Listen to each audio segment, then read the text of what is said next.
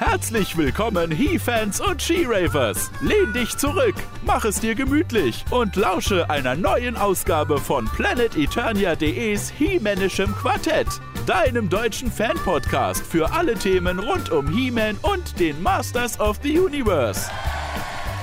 Und hier sind deine Gastgeber. Ah. Für die Ehre von Grayskull, Mensch. Okay, fail. Moment. Ja. Das perfekte Material für die Outtakes.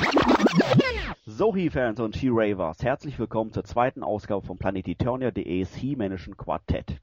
Deinem neuen Podcast für alle Themen rund um He-Man und die Masters of the Universe. Ich bin Manuel Miesner, auf Planet Eternia aktiv unter dem Usernamen Manuel. Ich bin Sebastian Vogel, auf Planet Eternia aktiv unter dem Usernamen Wiley. Und ich bin Toni Schuster, auf Planet Eternia aktiv unter dem Usernamen Galaxy Surfer. Ein Quartett mit drei Leuten ist natürlich nicht vollständig, von daher möchten wir uns in jede Sendung einen eingefleischten PE-Fan und He-Man-Kenner einladen, um gemeinsam mit ihm oder natürlich auch ihr ein wenig zu fachsimpeln. In unserer heutigen Ausgabe ist das Planet Eternia-Mitglied Rocky Balboa. Ja, hallo. Ich bin Rocky Balboa, auf Planet Eternia aktiv. Im richtigen Leben heiße ich Frank Schuchert, bin 29 Jahre alt. Hi, Frank, grüß dich. Hi. Hallo. Hallo. Schön, dass du bei uns bist. Du bist ähm, ein Fan der ersten Stunde quasi, habe ich gehört. Also als, als 80er Kind, kann man das so sagen. Wo liegen deine Schwerpunkte beim Sammeln? Alles aus den 80ern, nur Motuk, 2000X oder was hast du alles zu Hause rumstehen? Also eigentlich habe ich alles rumstehen. Von Vintage, äh, New Adventure, 2000X, Classics. Als, als Kind habe ich fast alles gehabt von den, von den Vintage-Sachen. Also Actionfiguren, Hörspiele, Bettwäsche etc. bla bla bla. Dann gab es eine Zeit, wo He-Man dann nicht so angesagt war mal. Hä? Da waren andere Püppchen dran. Ja, das glaube ich. Aber jeden glaube ich so irgendwie. Und dann so Anfang 2000 durch die 2000X da wieder reingekommen, dann, ne? Ich habe an deinem, äh, auf deinem Profil gesehen, dass du dich ähm, vor rund vier Jahren angemeldet hast, allerdings nicht über Planet Eternia, sondern über planetprimus.de. Warst du dann eher auf der Suche nach New Adventures Fanseiten oder wie ist es dazu gekommen? Also es gab mal eine Zeit, da war ich sehr äh, New Adventures Fan, also muss ich sagen. Als die Vintage-Sammlung quasi für mich abgeschlossen war, also komplett war, bin ich dann erstmal rübergegangen zu New Adventure, ne? Und dann habe ich damit ein bisschen beschäftigt und fand es eigentlich gar nicht schlecht, das Konzept. Was ich anfangs blöd fand als, als Kind damals, aber so schlecht ist es nicht. Ja, alles klar. Wir freuen uns, dass du heute da bist. Ähm, ja, bevor wir jetzt richtig loslegen, ähm, noch rasch ein paar Informationen zum Quartett selber für alle die, die uns heute das erste Mal zuhören. Das Himanische Quartett ist ähm, dein neuer Podcast für alle Themen rund um He-Man und den Masters of the Universe. Hörbar natürlich über iTunes selber, als auch direkt als downloadbare MP3-Datei und auch hörbar über unseren Planet Eternia Kanal auf YouTube. Die durchschnittliche Laufzeit der bunt gemischten Fachsimpelei von Fans und für Fans über interessante Themen rund um He-Man und den Masters of the Universe beträgt durchschnittlich rund eine Stunde, mal vielleicht ein bisschen weniger, mal vielleicht auch ein bisschen mehr. Das hängt ganz davon ab, wie viel wir in den, in den jeweiligen Folge zu reden haben. Pro Ausgabe werden wir durchschnittlich ein bis zwei Themen besprechen, die zum Beispiel aktuell heiß diskutiert werden oder aber einfach generell interessant genug sind, um darüber mal ein wenig zu fachsimpeln. Ja, bevor wir uns jetzt unserem ersten Thema widmen, möchten wir uns gerne bei Jörg Schuler für das gelungene Intro unseres Quartetts bedanken, welches er ähm, für uns eingesprochen hat. Jörg ist hauptberuflich als Synchronsprecher aktiv und privat unter dem PE-Nickname Jörsch SB, natürlich bekennender He-Man-Fan. Wer mehr über ihn und seine Arbeit erfahren möchte, kann sich ausführlich auf seiner Homepage www.jörgschuler.de informieren. Also, in diesem Sinne, Josh, vielen herzlichen Dank für deine Unterstützung. Danke. Vielen Dank. Ja, danke. Die Ehre von Grayskull! Ja, so oder so ähnlich hätte es wohl in der vergangenen Woche auf Planet Eternia und unserer Schwesternseite Planet Eteria geklungen, wenn alle unsere Inhalte hörbar gewesen wären. Denn wir hatten mit den Shira Days unsere ersten Thementage in diesem Jahr. Genau. Wer schon etwas länger dabei ist, der weiß, dass wir uns mehrmals im Jahr einem bestimmten Thema ganz ausführlich widmen und in zahlreichen Beiträgen und Artikeln innerhalb von ein paar Tagen bis zu zwei Wochen umfassend vorstellen. Zuletzt war das Siemens Schwester Sheva und die, und die Princess of Power Line, die wir vom 15. bis einschließlich 22. Februar genau unter die Lupe genommen haben. Ganz genau so ist es. Wie schaut es bei euch aus? Ähm, kennt ihr euch mit den Princess of Power aus oder gab es während der Thementage doch so einige Neuigkeiten zu erfahren? Ja, ein wirklicher Profi bin ich nicht auf dem Gebiet.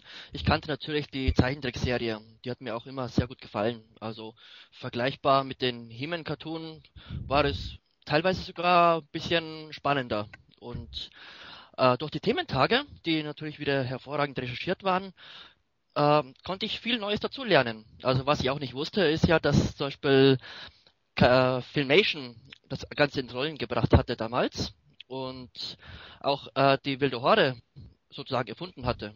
Das, ich dachte immer, das wäre eben Mattel, auf Mattels Mist gewachsen. und ja, wie ich ja eben lesen konnte, war das wirklich von Lou Scheimer Productions, dass die eben diese Grundidee hatten.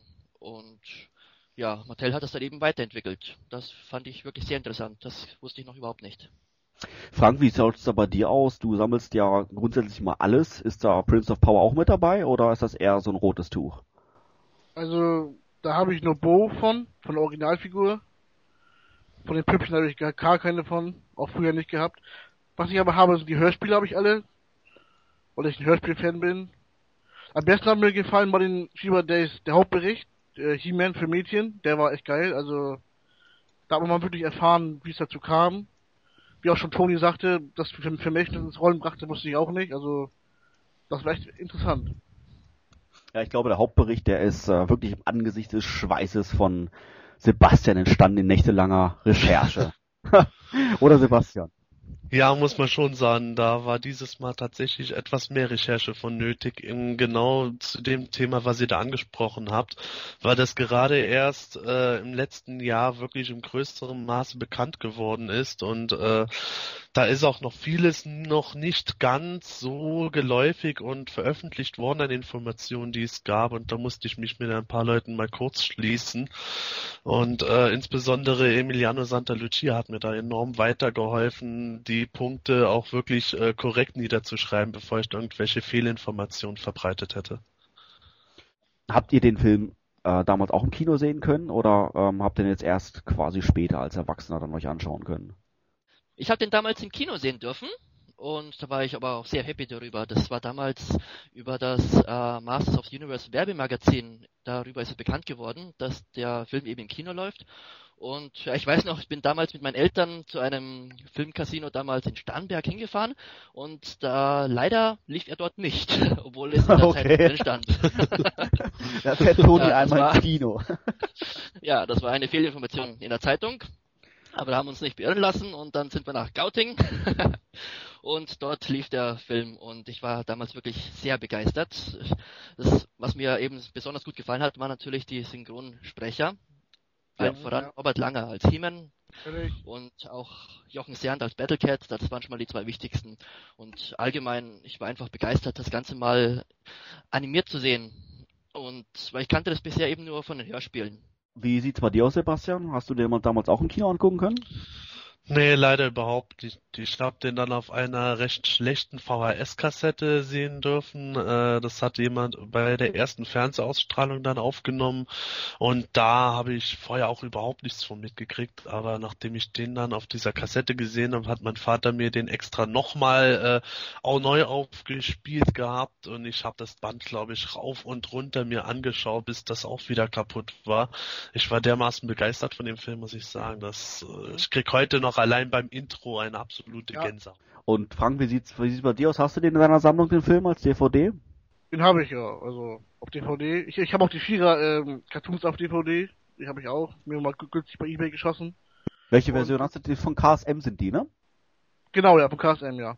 Okay. Und äh, den Film habe ich leider nicht im Kino sehen können, da war ich dann noch nicht so da, aber ähm, auch auf VHS mal, vom Kollegen damals, der hat den aufgenommen, bei RTL aufgenommen, glaube ich mal oder so.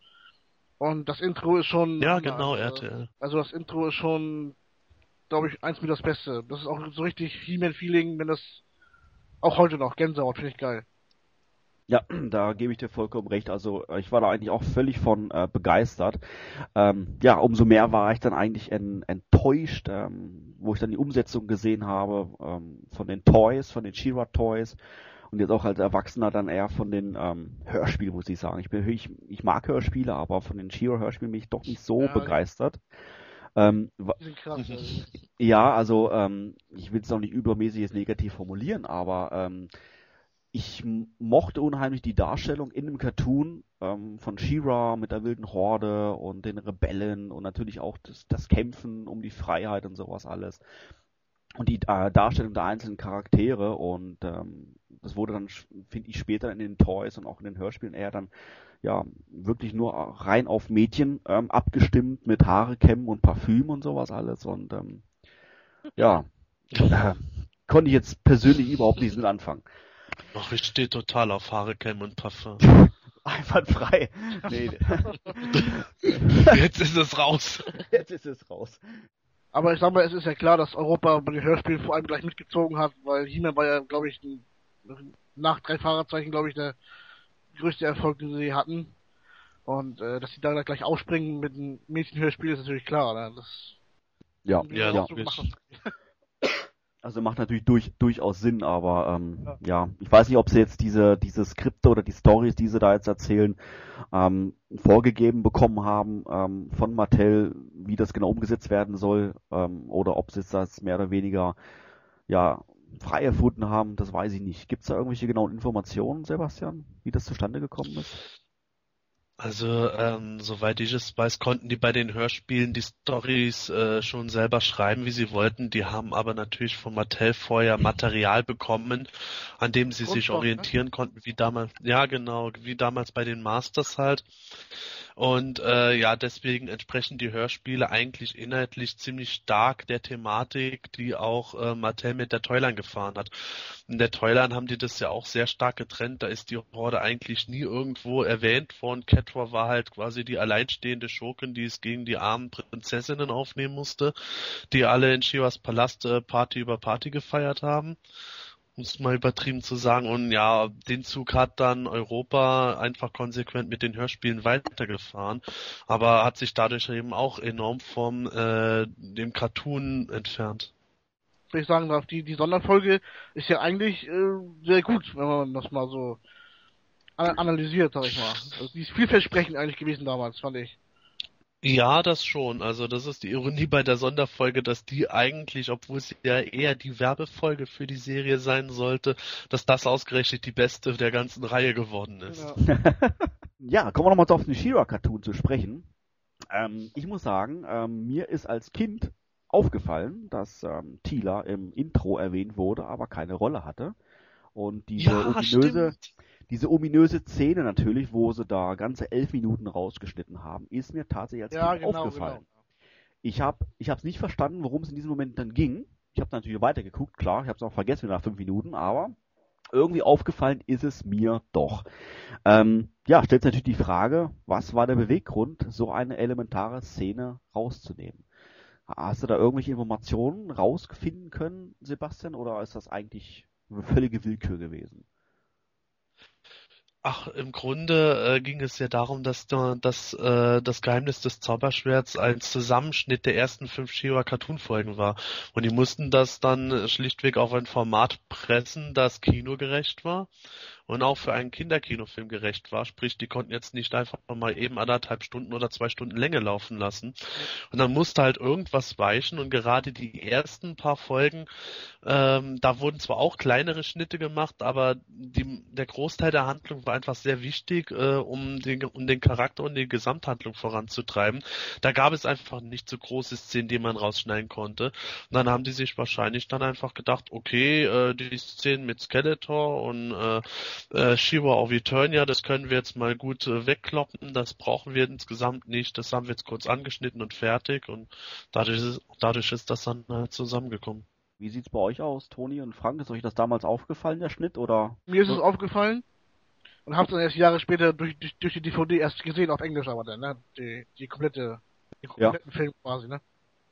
Der jetzt, wo es Frank gerade erwähnt, die englische Version ist ungeschnitten, richtig? Genau, ja. Toni, wie sieht's bei dir aus? Ist dir das aufgefallen damals? Also, damals war ich noch zu jung, um mir da Gedanken zu machen über Schnitte, aber mir ist nur aufgefallen, dass die Szene allgemein irgendwie komisch war. Ich dachte, und heute natürlich, wenn ich drüber nachdenke, da hätten sie eigentlich die gesamte Skeletor-Szene rauslassen können, weil, äh, klar, es ging darum, dass Skeletor einfach mal aufgetaucht ist, damit er Genau. eben doch der Hauptcharakter ist.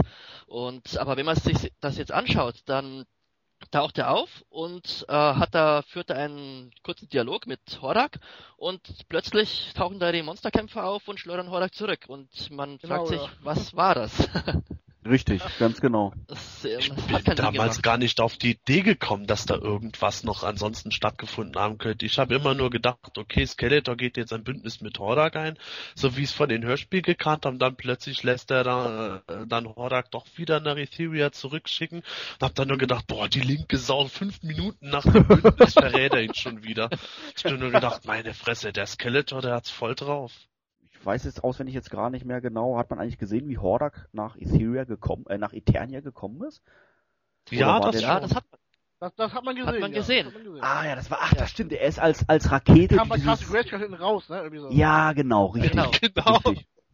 richtig. Nur hat man sich damals da gar nicht gefragt, wo, man hat sich leider nicht gefragt, woher eigentlich dieses Portal kam.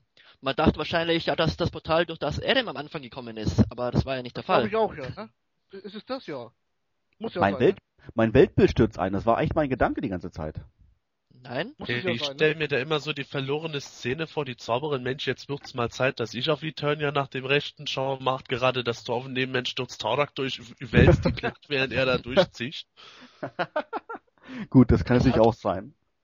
Es handelt sich um jenes Tor, das sich kurz vorher geöffnet hat, durch welches Adora und Adam eben gehen, um nach Eternia zu gelangen, um die Eltern zu besuchen. Ah klar, was natürlich nicht klar, nicht nicht äh, ja einem erschließt, weil er die. Szene rausgeschnippelt wurde. Genau. Genau. Okay, das macht durch, das macht wirklich durchaus Sinn. Ja, dann muss ich, ich glaube, ich muss mir die Folgen wirklich nochmal ähm, einzeln anschauen, wo dann die Szenen auch dabei sind. Schade, dass es den kompletten Film inklusive dieser elf Minuten nicht in Deutsch gibt. Ja. Aber gut, können wir nichts machen, außer unsere Englischkenntnisse vielleicht ein bisschen trainieren. In der Not kann man ja immer noch sich die Reviews vor durchlesen, die wir während der Thementage hatte. Da hat Scarecrow ganz großartige Reviews geschrieben. Ja, Genau. das stimmt. Das stimmt. Wir haben da nicht nur ein Review gehabt zu dem äh, Film an sich, das Geheimnis des Zauberschwertes, sondern, Folgen, ja. sondern auch ganz genau, wie Frank sagt, die einzelnen Folgen sind wir da wirklich im Detail durchgegangen. Und da sind dann wirklich auch die ganzen Szenen beschrieben, die dann auch rausgeschnitten worden sind. Ja, So Prima. gesehen gibt es das doch auf Deutsch. Ja, das stimmt. das selber zusammenschneiden. das stimmt, das stimmt. Da, da hast du Intro recht. dazu und dann Da hast du recht. fertig.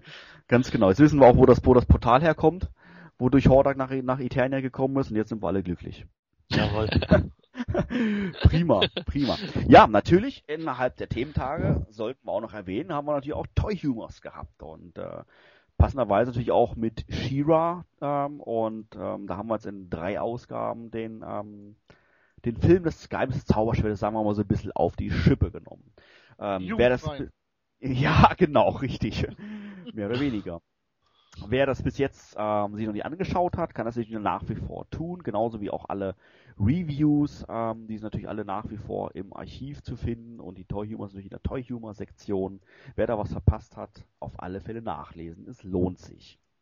Ja, ähm, ebenfalls in den Thementagen, so quasi als abschließendes Review, hat man natürlich auch Bow rezensiert, allerdings nicht die Version aus den 80er Jahren, sondern die brandneue Version von den Moto Classics. Habt ihr Bow?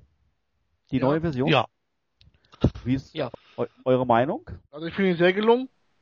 Ich finde, er fügt sich perfekt in die bisherigen äh, Figuren super ein. Also mir gefällt auch das Design sehr gut, mit den zwei Köpfen.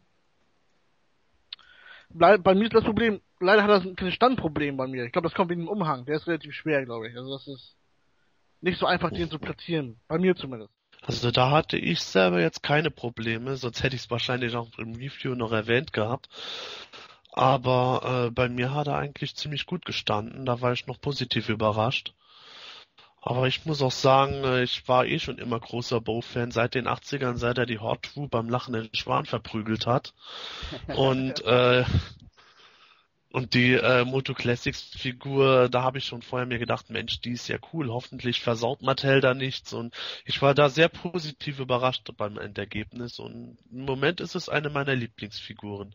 Nicht nur, weil ich ihn jetzt gerade als eine der neuesten Figuren da habe, sondern der hat mich wirklich überzeugt. Also mir gefällt am besten der Cartoon-Kopf, also der mit dem Schnurrbart. Da, weil so das ist für mich eben Bo, der aus dem Cartoon, nicht die damalige Vintage-Figur. Und vom Design her ist er schon sehr gelungen. Nur ich persönlich finde ihn äh, fast schon wieder zu wuchtig, zu klobig. Ich meine, klar, das ist wieder die, die normale Gussform. Aber der, da ich, wie gesagt, den Bau aus dem Cartoon gewohnt bin, äh, hätte ich mir einen etwas drahtigeren Bau gewünscht. Nicht ganz so muskulös. Gut, ich meine, dadurch schmiegt er sich natürlich, klar, durch das Recycling der, der Gussform und sowas natürlich perfekt in die Moto Classics Variante ein. Ja, das schon. Ähm, also mir gefällt er ziemlich gut, so wie er ausschaut. Wenn du natürlich vergleichst mit der Version aus dem Cartoon und natürlich auch der Version aus den 80er Jahren, hat natürlich ganz schön ordentlich Steroide, glaube ich, zu sich genommen. Aber ähm, also optisch muss ich sagen, ist er, finde ich, ihn doch, doch schick. Und ich, äh, hätte er damals schon so ausgesehen, hätte ich mir, glaube ich, auch gekauft. Muss ich ganz ehrlich sagen. Aber der damalige Bo war doch ein bisschen zu, ja, ja, fast so New Avengers mäßig, ne? So ein bisschen, ja, drahtig. Ja, auch stimmt. gesagt. Auch in der Gestaltung sieht er sehr stark dem He-Man ähnlich. Man könnte sagen, Ja. das war Proto-NA He-Man. Quasi, quasi. Richtig. Aber wo wir jetzt gerade schon beim Thema Bow sind, da haben wir nämlich noch so ein kleines Highlight gehabt bei den She-Ra Days ähm, vorletzte Woche. Und zwar haben wir den Bow aus den 80er Jahren in einem Gewinnspiel verlost. Ähm, das war eine freundliche Spende oder ist eine freundliche Spende vom Plan- Planetarier-Mitglied Tessmaniac 0102. An dieser Stelle mal einen herzlichen Dank. Wollen wir den Gewinner mal küren, wer diesen Bow jetzt letztendlich bekommt? Oh ja, hoffentlich ich, hoffentlich ich, hoffentlich ich. Ja, äh, ich glaube, Team Teammitglieder sind von Gewinnspielen ausgeschlossen, aber macht dir ruhig Hoffnung. Oh verdammt! Ah, Ich habe so nee, viel gepostet. Unglaublich. Genau, das war das Stichwort. So viel gepostet unter allen ähm, Beiträgen, die quasi zu den ähm, News, die im Rahmen der Thementage veröffentlicht wurden, ähm, wurde unter allen Beiträgen ähm, ein Beitrag rausgezogen und dieser Autor hat dann quasi oder hat diesen Bow gewonnen. Insgesamt gab es, ähm, ich glaube, glaub, wir haben 13 Artikel veröffentlicht innerhalb dieser ähm, sieben Tage und da gab es insgesamt 273 Postings. Und ähm, ja, per Zufall habe ich dort einen rausgesucht und gewonnen hat Bo Planetonia User Fire aus Hannover. Und zwar mit seinem Beitrag zum Review von der Cartoon-Folge 01 mit dem Titel Issyria. Herzlichen Glückwunsch. Herzlichen Glückwunsch. Okay, so viel Shira-Informationen hatten wir während der Thementage. Wenn das zu viel ist, kann natürlich alles in Ruhe in unserem News-Archiv nachlesen, wie bereits vorhin schon mal erwähnt. Dort bleiben natürlich alle Akti ähm, Artikel dauerhaft online. Okay, durchaus erwähnenswert ist natürlich noch in Bezug auf Shira, dass es bei der Teaser Toyland überraschenderweise kein Fahrzeug im klassischen Sinne in die Regale geschafft hat, sondern lediglich die Figuren und ähm, jede Menge Reitkreaturen. Davon sind He-Man und die Master of the Universe weit entfernt, denn hier platzt quasi der heroische und auch der dämonische Fuhrpark quasi aus allen Nähten. Welches das beliebteste Fahrzeug der 80er Jahre ist und welches nach der Meinung der Fans als erstes als Moto Classics Fahrzeug veröffentlicht werden sollte, haben wir herausgefunden und verraten es euch in unserem zweiten Thema. Hast du gewusst, dass Shiva im Masters of the Universe Realfilm auftreten sollte? Im Originaldrehbuch kämpft Shiva zu Beginn im Thronsaal gegen Skeletors Soldaten. Nachdem sie Dutzende besiegt hat, nagelt Blade ihr Schwert mit zwei Dolchen an die Wand. Shiva wird daraufhin fortgeschleppt, bevor Skeletor selbst den Thronsaal betritt. William Stout hatte sogar ein Filmkostüm für Shiva entworfen, das ihr auch in unserem Leitartikel zu den Shiva-Thementag anschauen könnt. Klickt einfach auf der Hauptseite oberhalb der Newsartikel auf den Button Archiv und scrollt runter zum 16. Februar 2011. Da klickt ihr auf den Artikel Shiva mehr als nur He-Man für Mädchen. Und wenn euch das Originaldrehbuch interessiert, dann haltet Ausschau nach dem Masters of the Universe Filmmagazin von Bastei aus dem Jahr 1988. Neben zahlreichen Fotos und Postern enthält es auch die besagte Shiva-Szene. Bei der Anzahl Fahrzeuge konnten sich He-Man und Skeletor in den 80er Jahren wahrlich nicht beschweren, denn beide hatten einen recht umfangreichen Fuhrpark.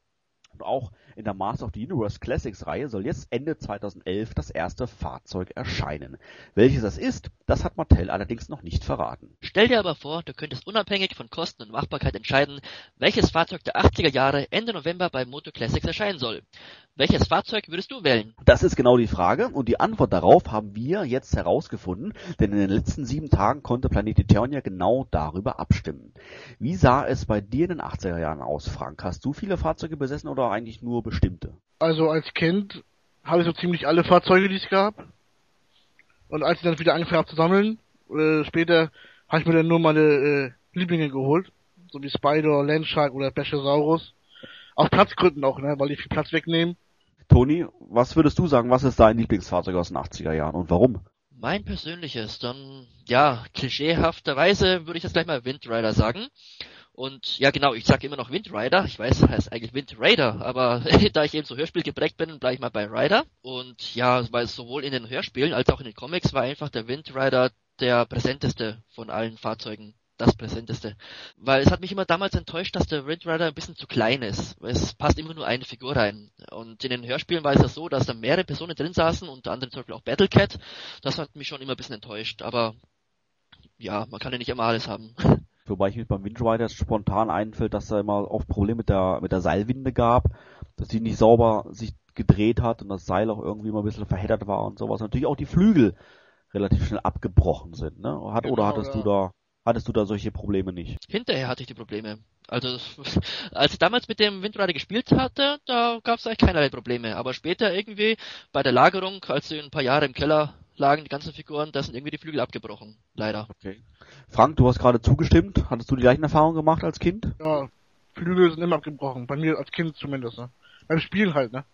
Ja, klar. Ich meine, waren ja auch ja, relativ dünne Stifte eigentlich, die da in einem, in einem Hauptchassis quasi drinnen gesteckt sind. Und gut, Mhm. gab es so andere F äh, Fahrzeuge, wo die ganz ähnliche Probleme hatten. Sebastian, wie sieht's bei dir aus? Windrider-Fan oder hast du da einen ganz anderen Favorit? Auch ich mag den Windrider schon, aber ähm, ich hatte da den Nachteil, dass ich den auf dem Flohmarkt gekriegt habe, wie viele Fahrzeuge. Wir hatten nicht viel Geld. Und äh, ich hatte einen Windrider, wo erst gar keine Flügel dabei waren. Also der sah eher aus wie das Windboat. Und insofern war der für mich jetzt nie so spaßig. Dafür hat immerhin die Seilwinde problemlos geklappt. Aber ich habe den dann wirklich erst mit äh, auch noch angeknacksten Flügeln dann Jahre später gekriegt, als ich mit dem Sammeln wieder angefangen habe, Mitte der 90er. Und da gab's bei mir eher andere Favoriten. Also ich habe total auf den Battle Ram gestanden oder Spider fand ich auch toll. Oder den Talon Fighter auch fand ich super genial, obwohl es ja eigentlich eher Fahrzeug plus Mini-Playset war. Und äh, ich hatte aber generell auch nicht so viele Fahrzeuge. Insofern hatte ich keine große Auswahl. es gibt da wirklich eine Vielzahl, wo ich sage, Mensch, die sind klasse. Ich muss auch sagen, ich habe als Kind, glaube ich, auch, ähm, ich glaube, alle gehabt, ehrlich gesagt. Also ähm, Boah. und alle waren noch, waren noch irgendwie da immer, immer so ein bisschen im Einsatz. Äh, natürlich die batteriebetriebenen, die waren meistens leer. Ähm, ist ja heutzutage noch so bei meinen Kindern. Und ähm, aber hat ja trotzdem Spaß gemacht, sich mit allen da irgendwie zu beschäftigen. Das Interessante jetzt an der, an der Umfrage, wir hatten es ja vorhin schon erwähnt gehabt, dass wir jetzt das Planet Eternia gefragt haben, äh, welches Fahrzeug Sie jetzt gerne als erstes sehen möchten, ist, dass wir eine ähnliche Umfrage vor, ja, drei Jahren quasi durchgeführt haben auf Planet Eternia. Und zwar ging es da natürlich nicht über die Moto Classics, die ähm, gab es damals ja noch nicht, sondern da ging es generell darum, welches ist dein Lieblingsfahrzeug von den äh, 80er Jahren?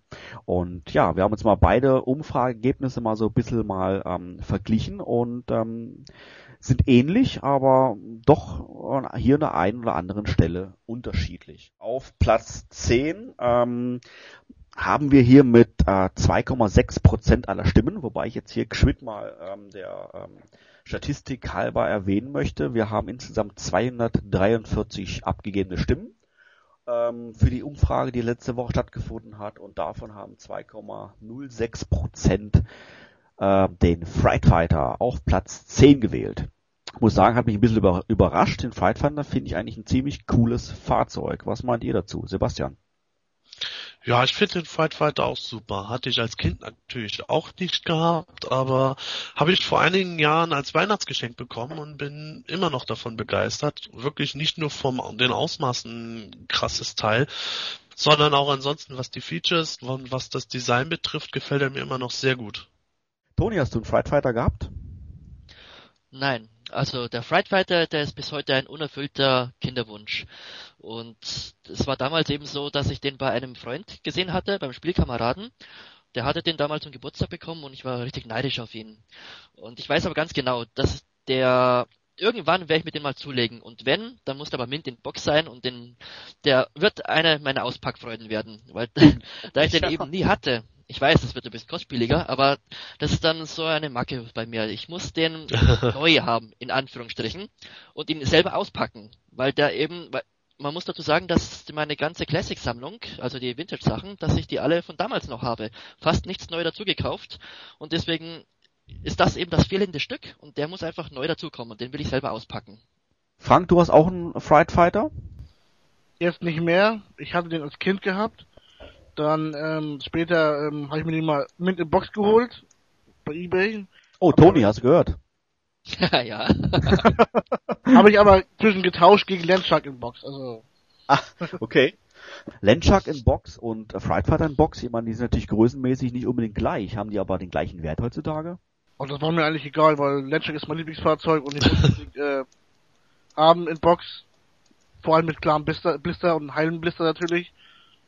Und äh, das war ein super Stück und das ist schon in Ordnung gewesen, der Tausch. Ja, also, Fright Fighter ist auf Platz 10. Äh, ähm, äh, in der Umfrage, die wir 2007 durchgeführt haben, ja, Überraschung, Überraschung, war der Fright Fighter auch auf Platz 10. Das heißt, der hat alle Fälle mal in seiner Position gehalten. Okay, Platz Nummer 9 ähm, mit 2,88 Prozent ähm, aller abgegebenen Stimmen ist Mantisaur. Mantisaur, wie spricht man das eigentlich aus? Mantisaur. Wenn man dem Englischen nachgeht. Nach den deutschen Hörspielen wäre es Mantisau. Okay, ist ein kleines Fahrzeug, wobei Fahrzeug, kann man, ich weiß nicht, ob man das wirklich Fahrzeug zu sagen kann. Wobei mechanisch ist es, glaube ich, schon, ne? Auch anhand des Toys selber, oder? Ja, schon. eher gesagt- Also ein lebendes Tier ist es nicht. Ja, das ist die Frage. Ich meine, in den Hörspielen war es lebendig, Mantisau, und konnte sogar reden. Ja, das Ja stimmt. gut, die Genau, Hörspiele stimmt war aber auch wieder ja. was anderes. Den Hörspielen haben die ja gerne ein bisschen sich was anderes ausgedacht dazu. Also wenn ich da an das Viech denke, Grill und nicht nur das und oh. Also das ist für mich eine der schlimmsten Szenen der ganzen Hörspielserie, wo dieses Viech anfängt zu reden. Ja, also Europa hatte da natürlich relativ freie Hand, ähm, was natürlich die Story und sowas alles anbelangt. Und diese ominöse Szene, die ihr anspricht, die ähm, ist ja in dem Hörspiel Nummer 31, glaube ich. Pyramide der Unsterblichkeit, wo es dann natürlich anfängt dann zu quatschen. Realistischer nicht, keine Ahnung. Ähm, so in Summe muss ich sagen, trotzdem ist es ein, ist es ein ähm, ja, ein schickes Reittier, hätte ich jetzt beinahe gesagt, Fahrzeugtier, Fahrzeugreittier, keine Ahnung, mit ähm, Horder quasi oben drauf und ja, also sieht zumindest auf meiner, auf meinem kleinen Dio Diorama hier ganz gut aus. Ähm, als Kind gehabt oder eher nicht? Ich habe ihn als Kind gehabt, ja. Und ich habe ich hab ihn auch hier noch, habe ich auch noch. Die Originalversion, die du als Kind hattest? Nee, leider nicht, Ach. aber das habe ich aber als Kind habe ich ihn auch gehabt. Der ging bei mir aber glaube ich schnell kaputt, glaube ich. Ich weiß nicht, der ist durchgebrochen in der Mitte. Bei mir Ah, als Ja, richtig.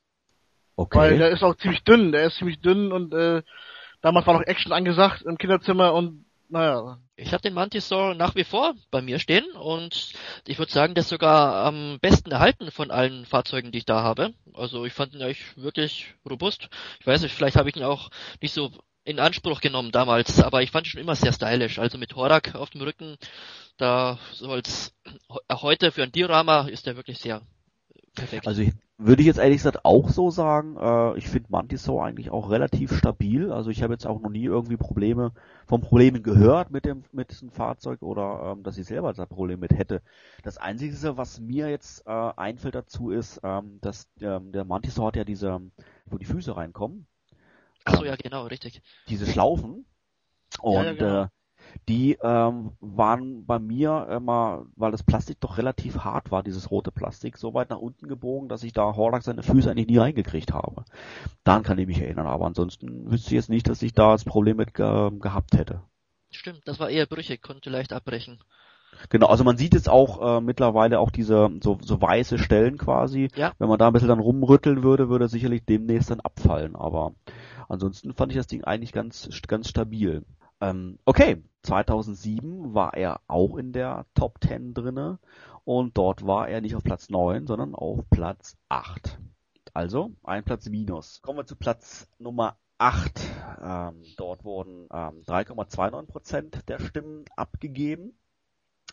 Und äh, da handelt es sich um ja Skeletor sein Kreiselfahrzeug, auch bekannt als Roton. Roton muss ich sagen, fand ich da als, Kind schon irgendwie cool, was einen riesen Krach gemacht hat, wenn man es auf dem Teppich lang hat fahren lassen. Ja, was was was ist wie ist eure Meinung zum Fahrzeug?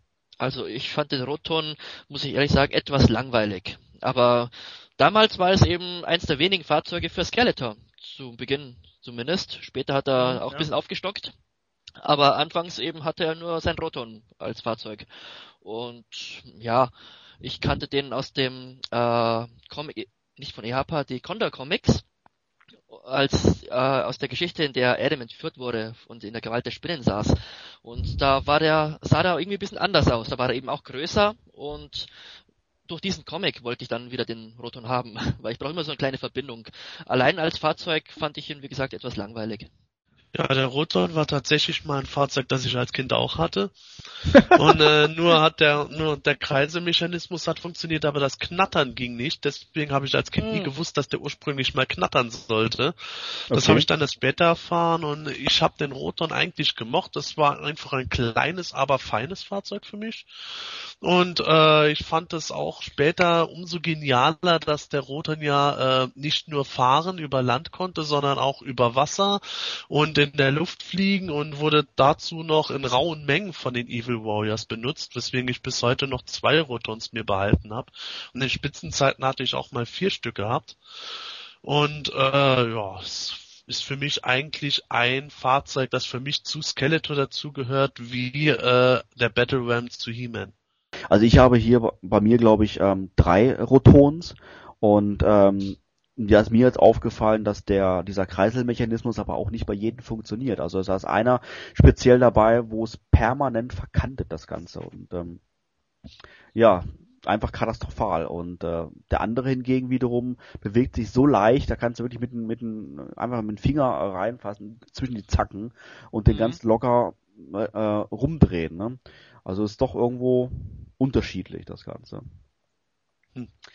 Ja, genauso wie beim äh, Spider, wo wir sicherlich später auch noch zu kommen werden. Ähm, ein Manko beim Rotor natürlich die ähm, aufgesteckten Waffen, die Ja, natürlich ja. oft ja abbrechen oder fehlen. Ne? Und ähm, ich glaube, einer meiner Rotons ist so, wo die Waffen abgebrochen sind und quasi dieser rote Pin noch drinne steckt im schwarzen Gehäuse, aber der Rest der Waffe auch, ja. natürlich fehlt, ja. Aber wir sind jetzt zum Glück noch dran. Nee, also meine, mein Originalroton hat die auch noch dran, aber ähm, wie gesagt, der andere abgebrochen und beim dritten, glaube ich, da fehlen die, glaube ich, komplett, die Dinger.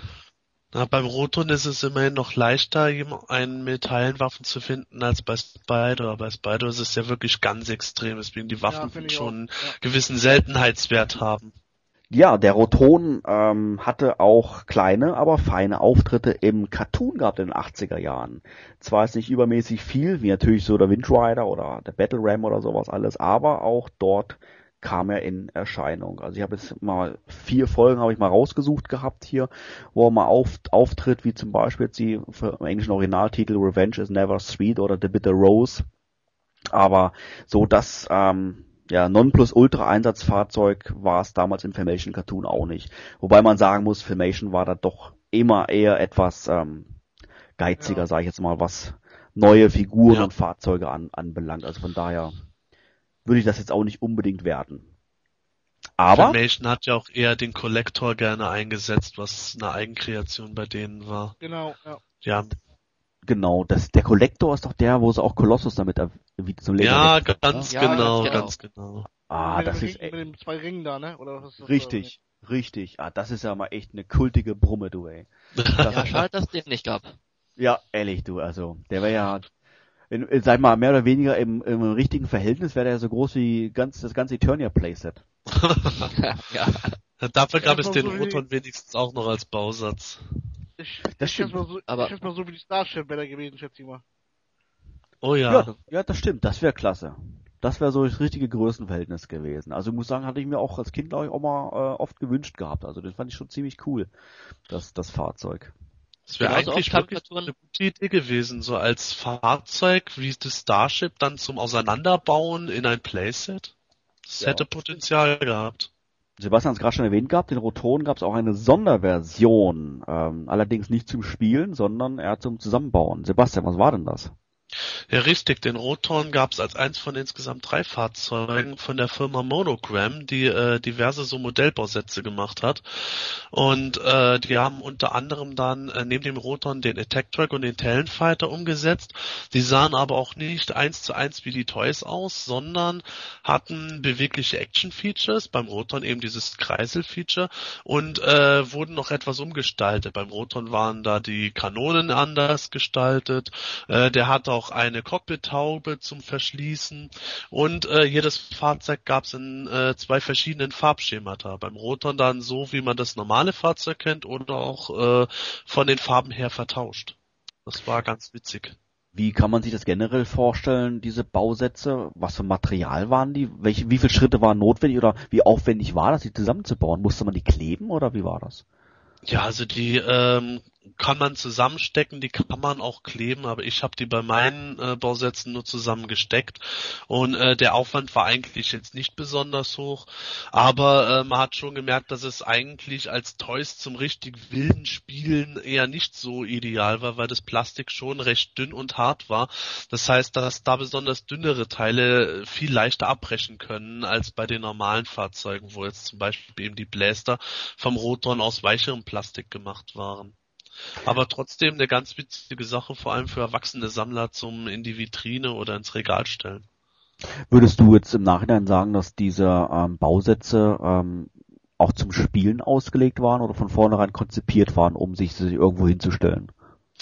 Das ist eine gute Frage. Also äh, ich denke mal, ich denke mal, Monogram hat die schon mit Absicht mit diesen Action Features versehen, um zweigleisig fahren zu können. Zum einen konnten sie dadurch sagen, ja, wir machen jetzt auch He-Man Bausätze und zum anderen als zusätzliches Verkaufsargument sagen, ja, mit denen kann man sogar spielen. Auch wenn das Spielen jetzt äh, nicht so einfach war und auch die Figuren teilweise nicht so perfekt in die Cockpits passten wie bei den Mattel-Fahrzeugen. Ja, ähm, beim Rotoren ist auf alle Fälle auch noch erwähnenswert, wenn wir wieder vergleichen mit dem ähm, mit der Umfrage, die wir 2007 durchgeführt haben. Roton jetzt auf Platz 8 und 2007 gar nicht in der Top 10 drinne. Ähm, das heißt, der hat auf alle Fälle mal an Beliebtheit entsprechend zugelegt. Ähm, ja, kommen wir mal zum Platz Nummer 7. Ähm, das ist jetzt mal eines meiner Lieblingsfahrzeuge ähm, habe ich glaube ich auch ähm, glaube ich ein oder zwei Stück davon und zwar mit 6,17 Prozent aller Stimmen auf Platz 7 gewählt ist das der Attack Track oder besser gesagt auch bekannt als Flip Track. Ja, das ist zum, auch, würde ich sagen, genau wie Rotor ein Klassiker. Ähm, es war auch eins der ersten Fahrzeuge, glaube ich, die rauskamen. Kann das sein? Sebastian, ja, ne? Ja, in Wave 2, Serie 2 erschienen die. Und ich weiß noch damals, ich habe es als, als Kind zuerst nicht gehabt. Und habe ich mir, ähm, hat mein Vater mir diese Videokassetten gekauft von Ocean und ähm, wo dann die He-Man-Folgen auf VS waren. Und da war hinten am Ende diese Werbung drauf für die He-Man-Figuren. Oh Kennt ja, von euch? genau. Und dann war das Ja, Fahrzeug klar. auch dabei. Dann habe ich das erste Mal das Fahrzeug gesehen überhaupt. Und Das wollte ich so haben, da habe ich gebettelt, geheult, bis ich das bekommen habe. Das ist auch so, so, so eine kleine Erinnerung, die habe ich auf dem Kopf. Also mir fällt dazu ein, dass ich den ähm, Attack Track als äh, als Kind eigentlich nie im Laden gesehen habe und ich mir ihn zwar als Kind letztendlich ähm, gekauft habe, aber das war ähm, auf dem Flohmarkt, ähm, habe ich mir den dann zugelegt, aber wie gesagt im Laden habe ich den äh, ja eigentlich nie nie entdeckt und kann mir eigentlich gar nicht erklären warum. Also ist mir ein Rätsel. Vielleicht war der damals schon vergriffen. So ging es mir damals Ja, aber auch. Ich habe den im Laden nicht gesehen und zum ersten Mal überhaupt ist er mir hier untergekommen, auch mal wieder im Comic. Und da, als die ganzen Fahrzeuge der Helden und der Dämonen vorgestellt wurden und da war er eben abgebildet, da habe ich davon gelesen, Fliptrack und dann wirklich in Action habe ich den ersten der Hörspielfolge 7 erlebt, als er eingeführt wurde von Many Faces und Man at Arms, als sie da in der Wüste unterwegs waren mit dem Fliptrack. Das war die Folge Doppelgänger, richtig? Ja, genau. Richtig, ja genau. Im Hörspiel kam er natürlich gar nicht so oft, glaube ich, vor. Im Cartoon hingegen, ja, zahllos, glaube ich. sprechen. Im Cartoon äh, war er zumindest mal so ein bisschen wie der Knight Rider irgendwo. Ja. dass du da dich mit dem unterhalten konntest und der dann irgendwie auch äh, immer so ein paar Tipps gegeben hat, was man lieber nicht machen sollte oder was man machen sollte. Weil er natürlich im Cartoon ein ganz anderes Design hatte. Richtig, das war ja wirklich ein geschlossenes Fahrzeug, wo natürlich, klar, wie im, wie im Cartoon und auch im Hörspiel, immer mehrere Leute drinne äh, Platz hatten. Ähm, wobei ich jetzt bei der Recherche jetzt dazu auch gesehen habe, dass der Attack Track auch im Originaldesign sogar mal vorkam. Ich weiß zwar auswendig gerade nicht, in welcher Folge das jetzt war, aber es wird auf Planet Eternia sicherlich irgendjemand wissen. Kann das mal in den Kommentaren mal posten. Zumindest habe ich ähm, einen Screenshot ähm, gesehen, äh, wo er wirklich in dem Design auch im Cartoon vorkam, wie wir ihn letztendlich vom Toy her kennen. Ja, Aber glaub, hast recht. Ja, aber Tonia, du hast natürlich auch grundsätzlich äh, ähm, recht. Es, ähm, hauptsächlich war er einfach in dieser geschlossenen Kabine, wo dann alle dann quasi immer gemütlich drinnen saßen. Ja, das war bei Filmation auch etwas seltsam, weil sie eben dieses geschlossene Fahrzeug, was ja optisch gar keine Ähnlichkeit mit dem Spielzeug hat, als Attack Track bezeichnet haben. Und dieses kleine Fahrzeug, äh, das dann schon dem Spielzeug sehr ähnlich kam, das war dann der Small Track. Ah, das war okay. wirklich dann das Einmannfahrzeug. Jetzt, wo wir gerade beim Namen sind, Attack Track, Small Track, Flip Track. Warum eigentlich Flip Track? Ich denke mal, das wird sich im Deutschen besser angehört haben. Also der Flip Track ist die deutsche Variante und der Attack Track ist dann quasi die, die der Originalname von dem Fahrzeug. Ja, also ich glaube, das rührt vor allem von äh, Frankreich her. Es ist oft, dass äh, Namen wegen dem französischen Markt umbenannt wurden, die ja auch nicht Themen, sondern Musclor haben und äh, was weiß ich noch was für äh, was für Namen.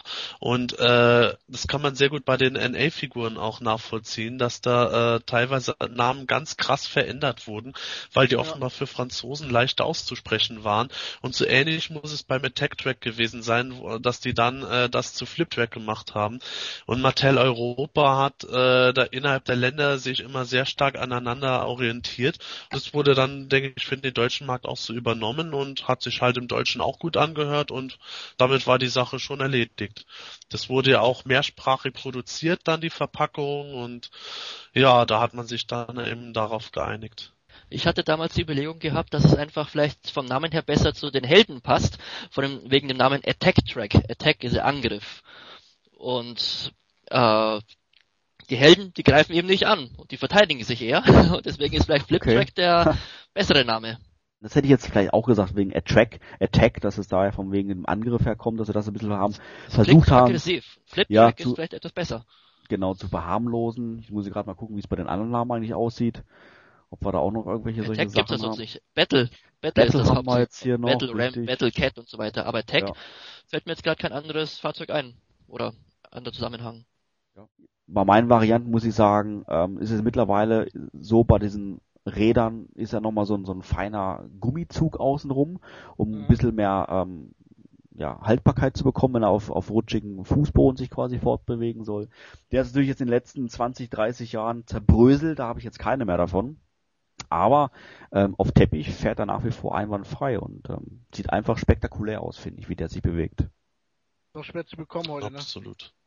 Ehrlich? Ist Ja, das vor allem komplett. Ja. Okay. Weil das Problem ist vor allen Dingen, selbst wenn der Batteriedeckel mal vorhanden ist, der auch gerne fehlt, musst du immer noch gucken, dass du den äh, richtigen Haltegurt hast, der nämlich nicht fest am Fahrzeug verankert war wie beim Road Tripper, sondern der konnte komplett vom Fahrzeug entfernt werden. Der fehlt total Genau. oft. Ja, der ähm, Attack Track, der war 2007 in unserer Umfrage auch mit in den Top 10 dabei. Allerdings auf Platz 5. Ähm, das heißt, er hat jetzt hier zwei Plätze quasi mies gemacht, aber trotzdem noch ein klasse Fahrzeug. Okay, ähm, Platz 6. Ja, da haben wir äh, 7% aller Stimmen wurden abgegeben für den sechsten Platz und ähm, war 2007 noch nicht einmal in den Top 10 drinne. Jetzt auf, äh, wie gesagt, auf Platz 6 und zwar sind das die Reitpferde Night Stalker und Streetor. Die haben wir jetzt mal zusammengefasst, weil sie ja, ja, ich glaube, 100% recycelt sind, oder? Ja, würde ich auch sagen. Im Grunde schon. Ja, Mit Ausnahme der Kappe von Strider, aber die wurde ja Strider, teilweise ja. auch bei Night Stalker verwendet. richtig. Das ist ähm, quasi eher so eine seltene Variante, dann bei das Night Stalker auch so eine lila Kappe mit dabei hat, ne, oder? Richtig, richtig. Ist das eine bestimmte ähm, Produktionslinie, wo die immer mit dabei ist, oder ist es wirklich eigentlich eher Zufall? Ah, das waren äh, Ländervarianten, glaube ich. Ich glaube, in Frankreich und in Spanien oder Italien müsste äh, das mit Kappe erschienen sein, aber da kann ich mich auch genauso gut irren, da weiß ich jetzt nicht so gut Bescheid über einzelne Ländervarianten, aber auf jeden Fall habe ich bisher nur bei äh, zwei verschiedenen Ländern diese Kappe gesehen. Also normale in Deutschland erschienene Version oder auch die US-Version hatte diese Kappe nicht. Okay. Ähm, Frank, wie schaut's bei dir aus? Ähm, hast du die Fahrzeuge als Kind gehabt? Ja, natürlich. Was war auch so ein Klassiker, schätze ich. Die, glaube ich, jeder gehabt, glaube ich, ne? Oder? Ja, also ich hatte es auch gehabt. Ähm, wie sieht's aus? Hat es dich als Kind gestört, dass die an sich völlig unbeweglich waren, die Dinger? Ach. Ja, eigentlich schon, ne? Aber bei, beim Spielen her war es egal, weil man die hat, man hat sie halt geschoben dann, ne? Mir war es eigentlich damals, Ja. mir war es eigentlich damals schon blöd, dass die beide gleich aussehen eigentlich. Also der andere ist halt ein bisschen dunkler gehalten, der andere ein bisschen heller. Ist schon ein bisschen komisch, ja. Aber interessanterweise haben wir sie doch alle doppelt gekauft irgendwie. Eigentlich ja. Die He-Man-Fans kaufen echt jeden. Ich hatte nur Stridor. Och je. Ehrlich. Ja, ich wollte dazu? immer Nightstalker haben. Hat's aber quasi nicht gereicht. Ja, also der Skeletor, die Arme so, hat nur Panther und den O-Ton gehabt. Ja, gut, da musste halt Evelyn zu Fuß latschen. Du musst ja Bei den- Prioritäten setzen in der Beziehung. Ja, bei den ähm, Pferden gibt's noch einen ganz interessanten Punkt. Ähm, und zwar ähm, erschienen die auch als äh, Two-Pack. Die anderen Fahrzeuge oder einzelne andere Fahrzeuge vielleicht äh, ähm, zwar auch, wie zum Beispiel Mantisaur, der jetzt auch mit äh, mit Hordak im Two-Pack erschienen ist, aber bei den Pferden ist das so ganz Besonderes, weil beispielsweise Stridor wurde ähm, Fisto angeboten und äh, seit ich denke mal seit diesem Tag wird äh, Fisto eigentlich immer mit Stridor zusammen assoziiert und taucht in unheimlich vielen Folgen äh, es mir jetzt im, ähm, lass mich überlegen, in den Cartoon, glaube ich, war es, glaube ich, auch so und auch in Comics immer zusammen auf, oder? Genau,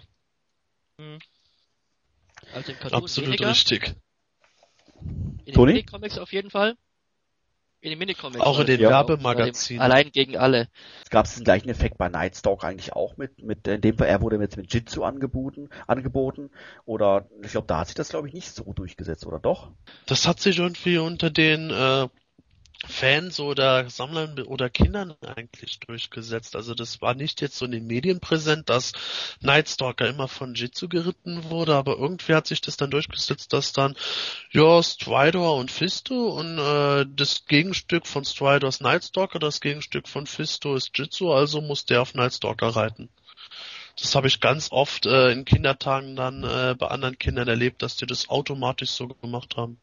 Wenn man sich überlegt, woran das liegen könnte, kommt man vielleicht so auf den Gedanken, dass Fisto oder auch Jitsu mit ihren, mit diesen Metallhänden am ehesten an Gladiatoren erinnern, an, von damals. Und die bringt man wieder manchmal in Verbindung mit den Pferden. Und irgendwie, ja, anscheinend passen die einfach gut zusammen.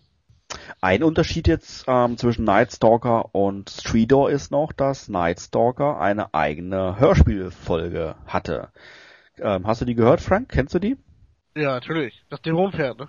Toni, welche Nummer war das? 19. 19. Sorry, Ohne sorry, Zögern. sorry. ja, Wahnsinn, du. Unglaublich.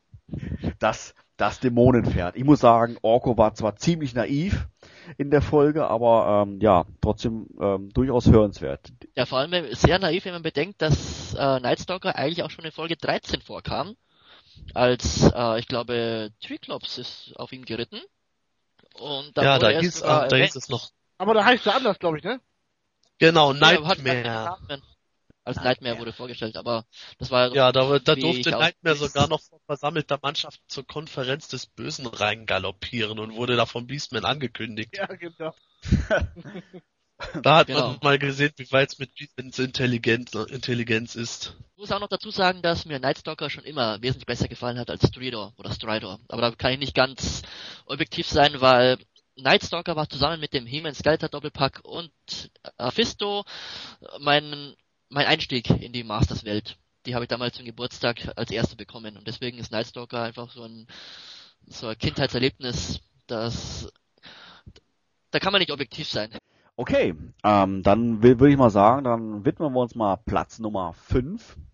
Ähm, da haben wir jetzt mit 9,5% aller Stimmen ähm, den Dragon Walker. Ähm, ich muss sagen, äh, auch ein innovatives Fahrzeug, auch wenn ich jetzt als Kind das nicht mein Lieblingsfahrzeug war, aber ähm, allein durch die Technik für, für, denke ich schon ein Highlight. Ähm, ja, Sebastian, hast du es gehabt oder nicht? Lass uns teilhaben. Natürlich nicht. Wir können es an Was hattest du, Mensch? Ich hab's wenigstens gehabt. ja, den, den habe ich dann aber auch als eines der ersten Teile Mitte der 90er nachgekauft über Ebay und ähm, ich fand ich fand den optisch immer geil. In meinem äh, Freundeskreis äh, während der Kindheit hatten der hatten den auch zwei andere Kinder. Insofern habe ich immerhin damals doch mit ihm spielen können. Und äh, also optisch äh, finde ich ihn immer noch genial, aber was das Action-Feature betrifft, ist nett anzusehen, aber naja, was die Effektivität betrifft, also wenn der mal durch eine enge Seitenstraße hätte fahren müssen, da hätte es Tote gegeben, glaube ich. da gab es auch so einen netten Zusammenschnitt vom äh, Filmation-Zeichentrick, als der Dragon Walker da aufgetreten ist. Das hat, glaube ich, Buster Toons sogar gemacht.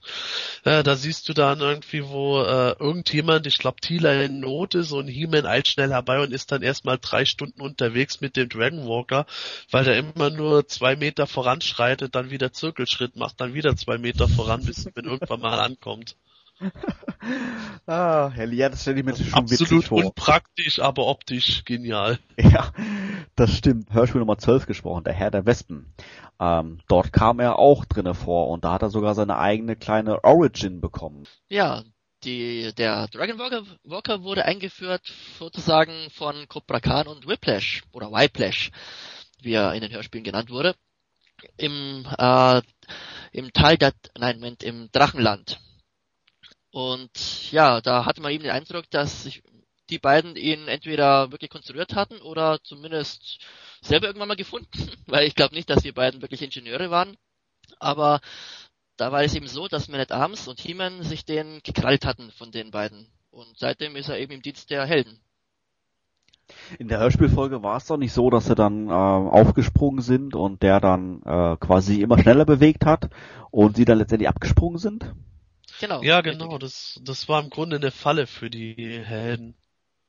Wo ist denn der Dragon Walker dann weiterhin marschiert, wenn alle abgesprungen sind? In die Schlucht. Okay, die Schlucht. letztendlich ist er dann irgendwie doch in den Besitz der Helden wieder gelangt. Ja, Man at Arms hat den dann wieder zusammengeflickt und dann konnten sie damit doch weiterfahren am Ende, nachdem Thieler geheilt war und Bassoff gerettet.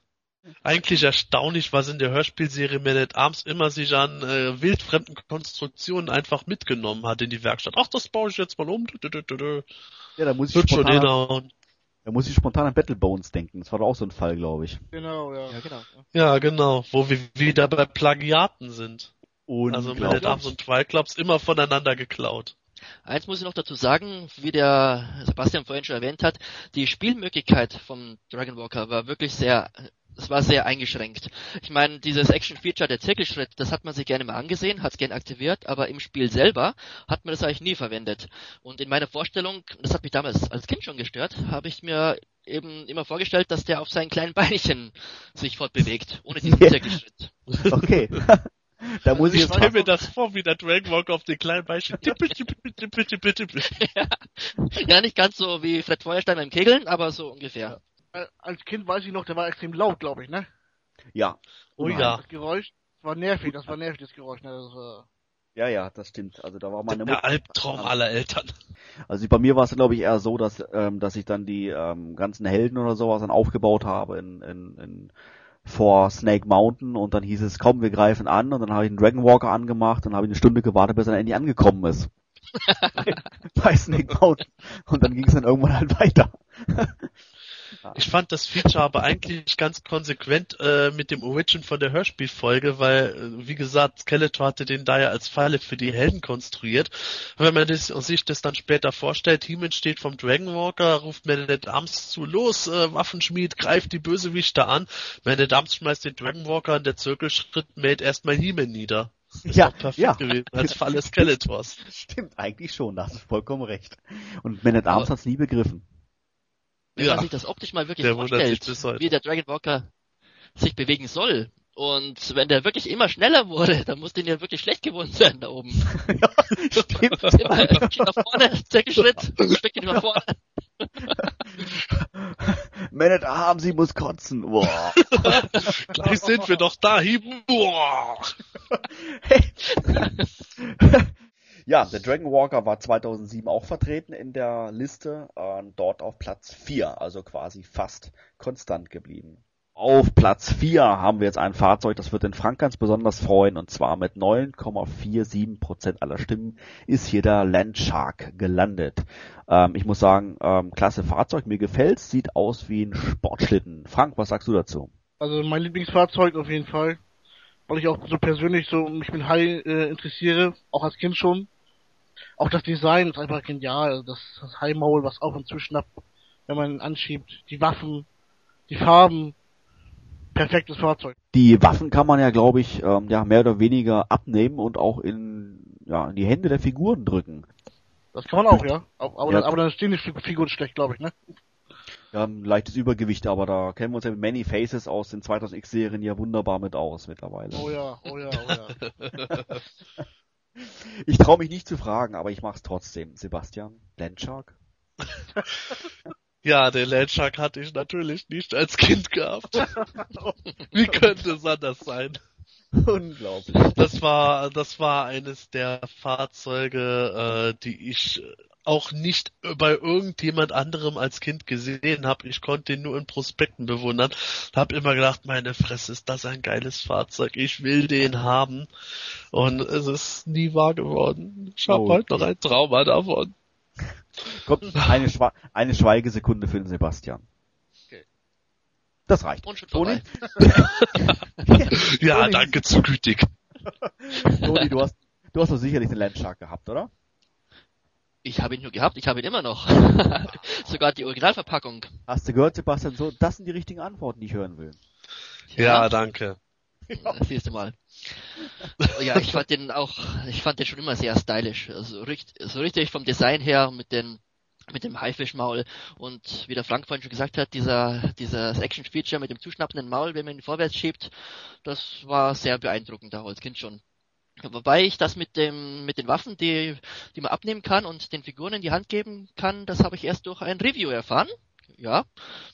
Sehr Ja, gut Wahnsinn. recherchiert. Ja, Ja, ich das weiß nicht, wer das geschrieben hatte. ja, ich weiß nicht, wer das damals geschrieben hatte, aber das war sehr fundiertes Fachwissen. Ja, Wahnsinn. Wie, wie gesagt, ich ähm, stelle mir das wird doch ein bisschen gefährlich vor, weil da diese drei, vier, fünf Zacken immer dran sind an diesen Waffen. Und da können wir vorstellen, dass die dann doch relativ schnell abbrechen können, wenn man das Ja, häufig, ja, ja, häufig äh, quasi abrupft und wieder reinstopft oder sowas alles. Ja, da muss man blaue schon Halter. etwas vorsichtig sein. Mit diesem aufschnappenden Maul muss ich sagen, ähm, das fand ich dahingehend auch ziemlich klasse, dass das Maul dann auch letztendlich in der Position geblieben ist, wo man das Fahrzeug dann gestoppt Ja. hat. Genau, heißt- ja. Halb offen, ganz offen, ganz zu. Ähm, das finde ich schon eine klasse Sache. Und die Figuren haben mehr oder weniger auch gut reingepasst. Maul zu und los, losfahren konnte man. Ja, stimmt. Perfekt. Also das ist auch einer der Aspekte, den ich an an dem Fahrzeug so genial finde. Ist bis heute nach wie vor eins der Highlights der Toyline, finde ich. 2007 ähm, war er auch in den Top 10 drinne.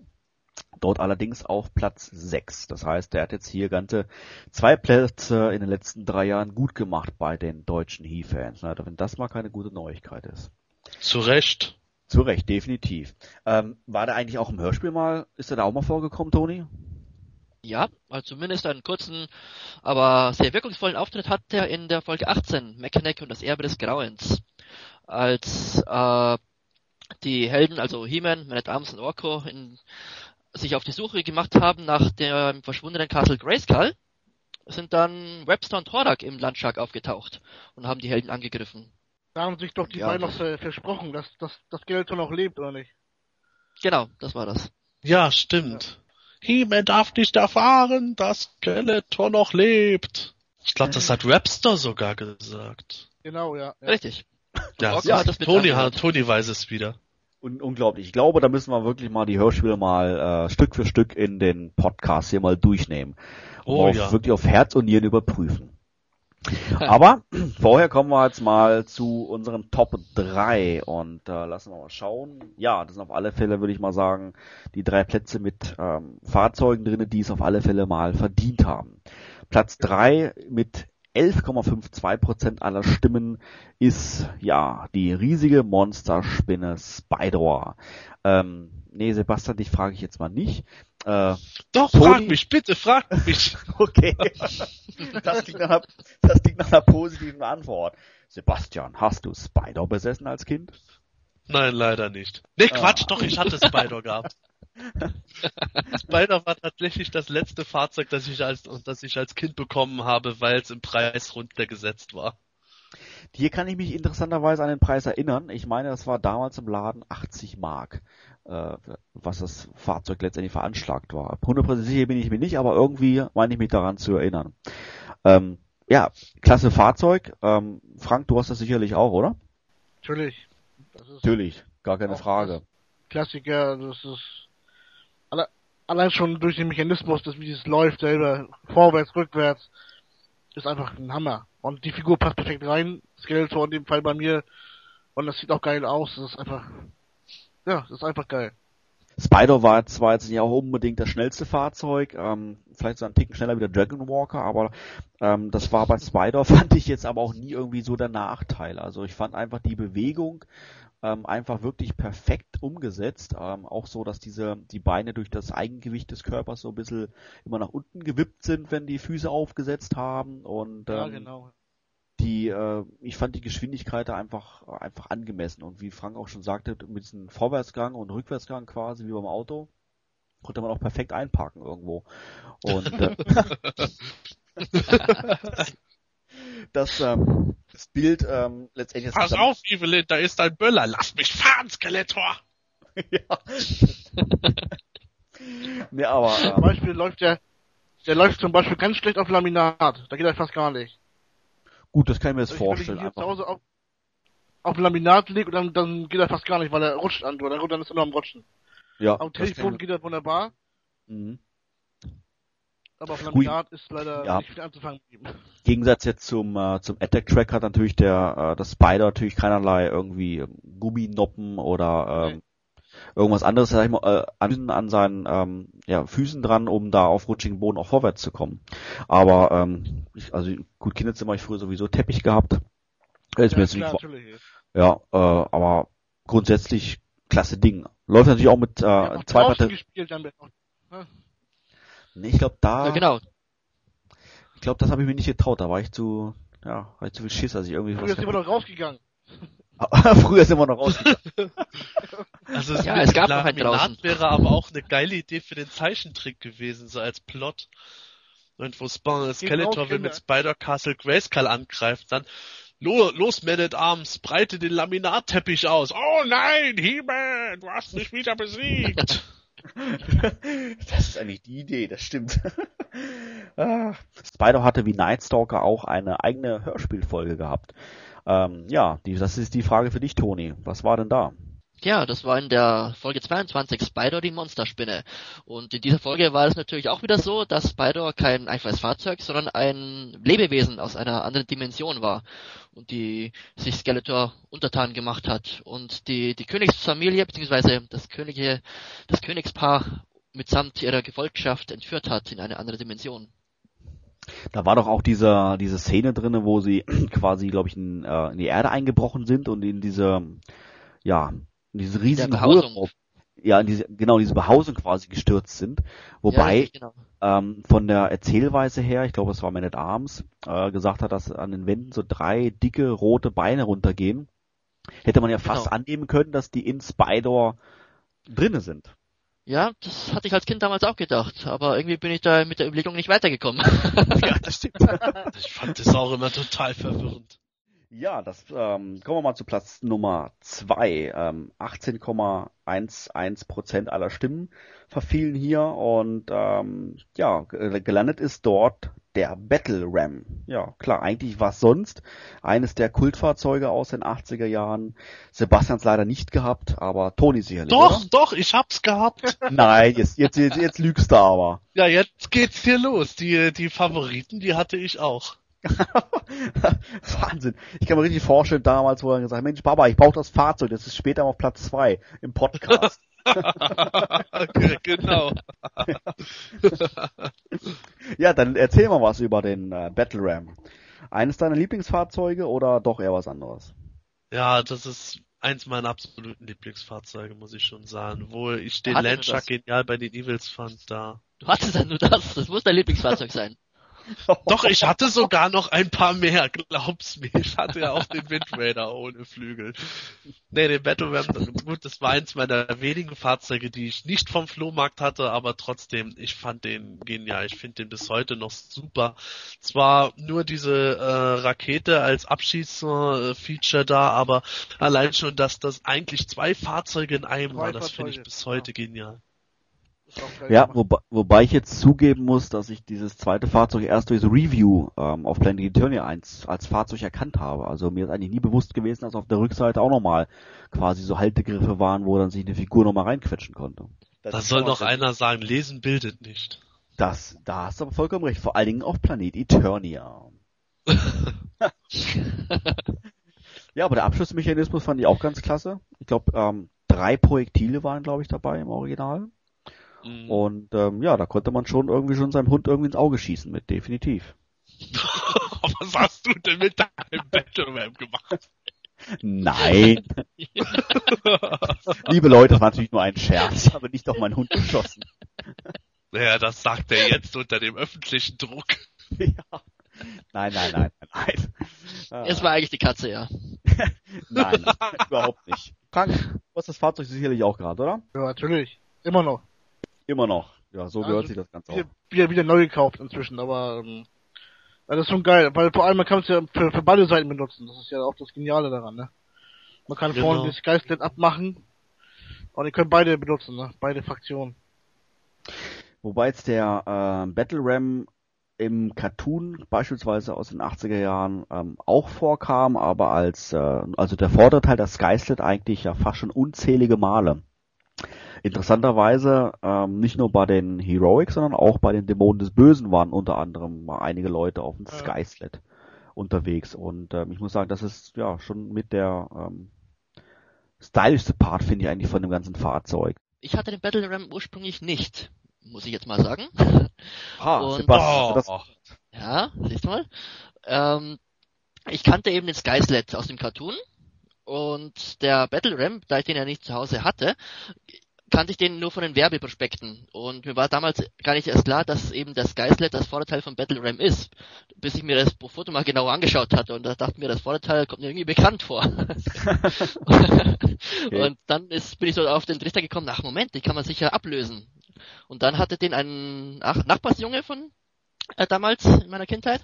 Und ich hatte zufälligerweise eine Figur, ich glaube das war der Stone da, den hatte ich auf irgendwo gefunden auf der Straße.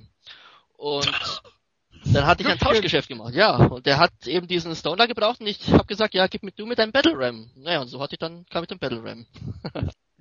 ja, Es wäre noch bitterer, wenn rauskommen würde, dass äh, der Stoner, den Tony auf der Straße gefunden hat, eigentlich das Geschenk für diesen Jungen war, das äh, zufällig der Mutter aus der Hand gerutscht war. das Das hat Toni, sein. hat Toni in dem Moment, glaube ich, nicht gestört. Nö. Nö, okay. Gott, die Geschichte ist wahr. Ja, jetzt kommt natürlich die große Preisfrage. Alle, die natürlich aufmerksam zugehört haben. Platz 1 mit 25,01% aller abgegebenen Stimmen. Welches Fahrzeug könnte das wohl sein? Toni. anderes. Ganz knapp daneben, Sebastian. Natürlich ist es der Windrider. Genau. Ganz, ganz, ganz klarer Fall. 2007 war er auf Platz 3 gewählt und jetzt hat ihn Planet Eternia auf Platz Nummer 1 gewählt. Ja, Windrider, also Meister Universe ohne Windrider geht, glaube ich, überhaupt nicht. Und ähm, ich bin mir sicher, Sebastian hat ihn auch gehabt. Hat er gesagt gehabt, allerdings ohne Flügel. Würdet ihr sagen, äh, der Windrider verdient der Platz 1? Ja. Sebastian Nö. ist sich nicht ganz einig. Was hättest du auf Platz 1 gewählt? Also ich hätte auf Platz 1 den Landshark gepackt. Allein schon, weil der, weil der Battle halt doch nicht so viele Features jetzt in dem Sinne hat, sondern der Landshark, da kann man wirklich richtig geil mitspielen. Und der Wind Raider, naja, gehört, gehört halt dazu, sieht auch nett aus, aber irgendwo, der Spielspaß war jetzt meiner Meinung nach nicht so hoch. Neutral betrachtet hat der Wind Rider natürlich jetzt nicht viel zu bieten, das stimmt schon. Aber hier ist es einfach der Kultheitsfaktor für mich persönlich Ja, genau. jetzt, weil wie gesagt, er ist einfach, das ist das Fahrzeug, das Gefährt der Masters seit Anfang an und deswegen finde ich ihn auf Platz 1 ganz richtig gut aufgehoben. Frank, was sagst du dazu? Äh, verdient der Platz 1 oder hättest du, hast du da auch einen anderen Favorit? Natürlich hätte ich auch lieber Landshark da gesehen als mein, mein Lieblingsfahrzeug.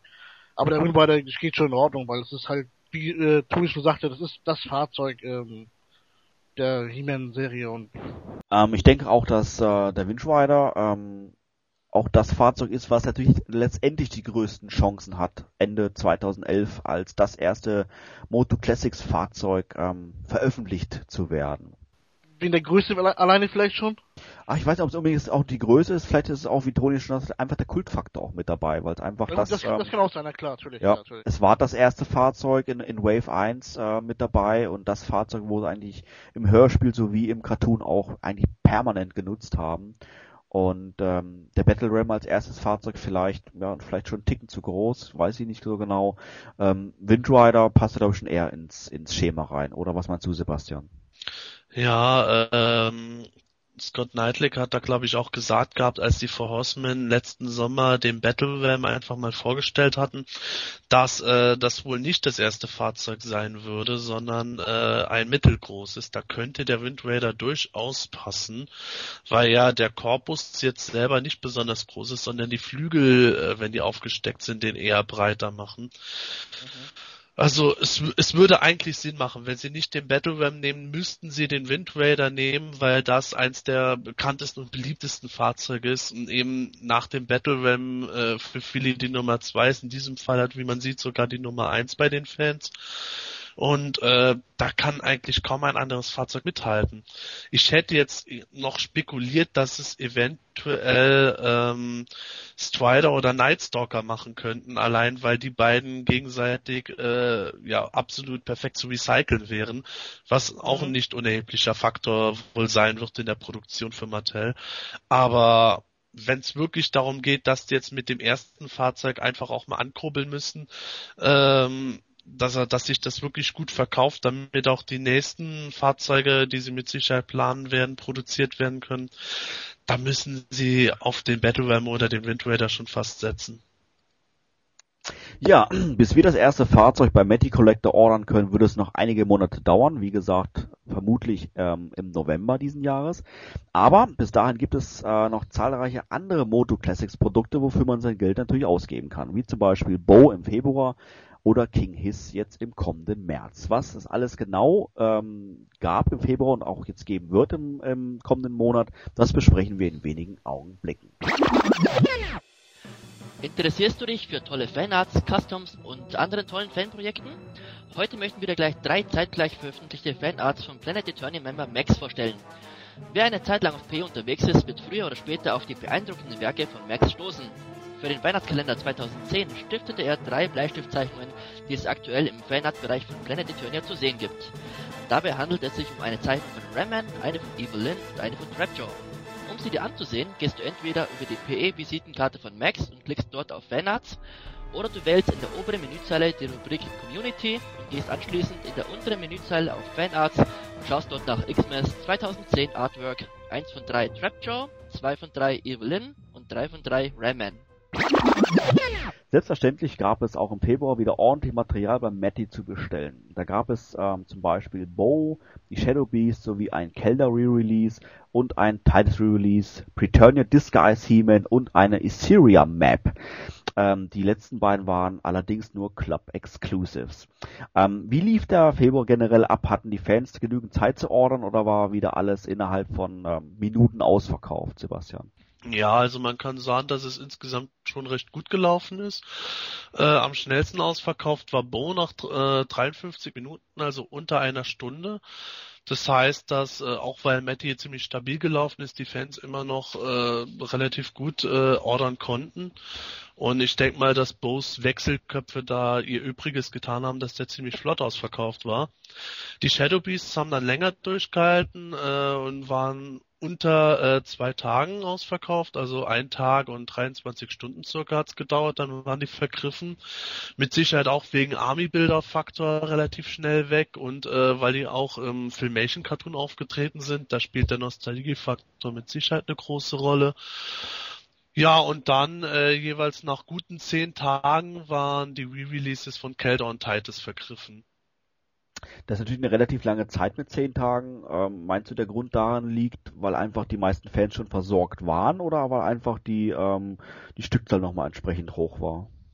Ja, also ich denke schon, dass da besonders bei Titus äh, keine große Überraschung vorgeherrscht hat, weil äh, Titus ähm, hat sich schon im letzten Jahr herausgestellt als einer der Figuren, die den größten Preisverfall hatten. Da hat sich äh, letzten Endes kristallisiert, dass ein Re-Release jetzt nicht unbedingt äh, die, den großen Anklang finden würde, eben weil äh, die meisten schon gesättigt waren.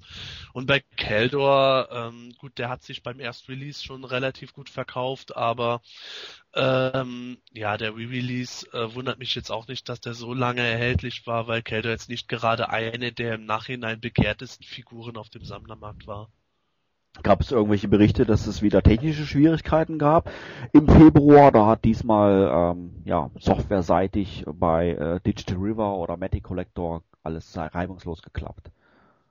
Also ich habe da nur was von vereinzelten individuellen Problemen gehört, aber äh, das hat sich jetzt alles für mich nicht, nicht so angehört, als ähm, hätte es große Probleme durch äh, Matic Collector gegeben. Ähm, Frank, wie sieht's bei dir aus? Ähm, sammelst du die Moto Classics? Wenn ja, kaufst du die monatlich einzeln oder hast du da ein Abo abgeschlossen?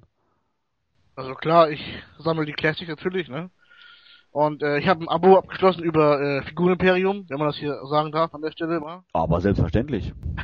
und das All-In-Abo. Und das ist wunderbar, ne? Du hast keinen Stress mit US-Versand, Zoll, UPS das macht der Herbert alles für uns und ist wunderbar. Ne? Also meine Figuren kamen pünktlich an. Die äh, Eteria-Karte kam leider nicht mit, da konnte er aber nichts dafür, das war ein Fehler von Matty. Äh, ah ja, aber, stimmt, das war noch. Aber sonst war alles in Ordnung, wie immer eigentlich. Hattest du da eine Zeit gehabt bei den Moto Classics, wo du selber äh, jeden Monat bestellt hast, oder hast du immer das schon Abo gehabt? Das war, äh, das war die Anfangszeit. Da hatte ich mir das als erstes den Beastman bestellt und He-Man nur da war ich schon erschrocken gewesen an der Tür, als der OPS-Mann von mir noch 40 Euro Excel haben wollte, ähm, was ich gar nicht verstanden habe zuerst.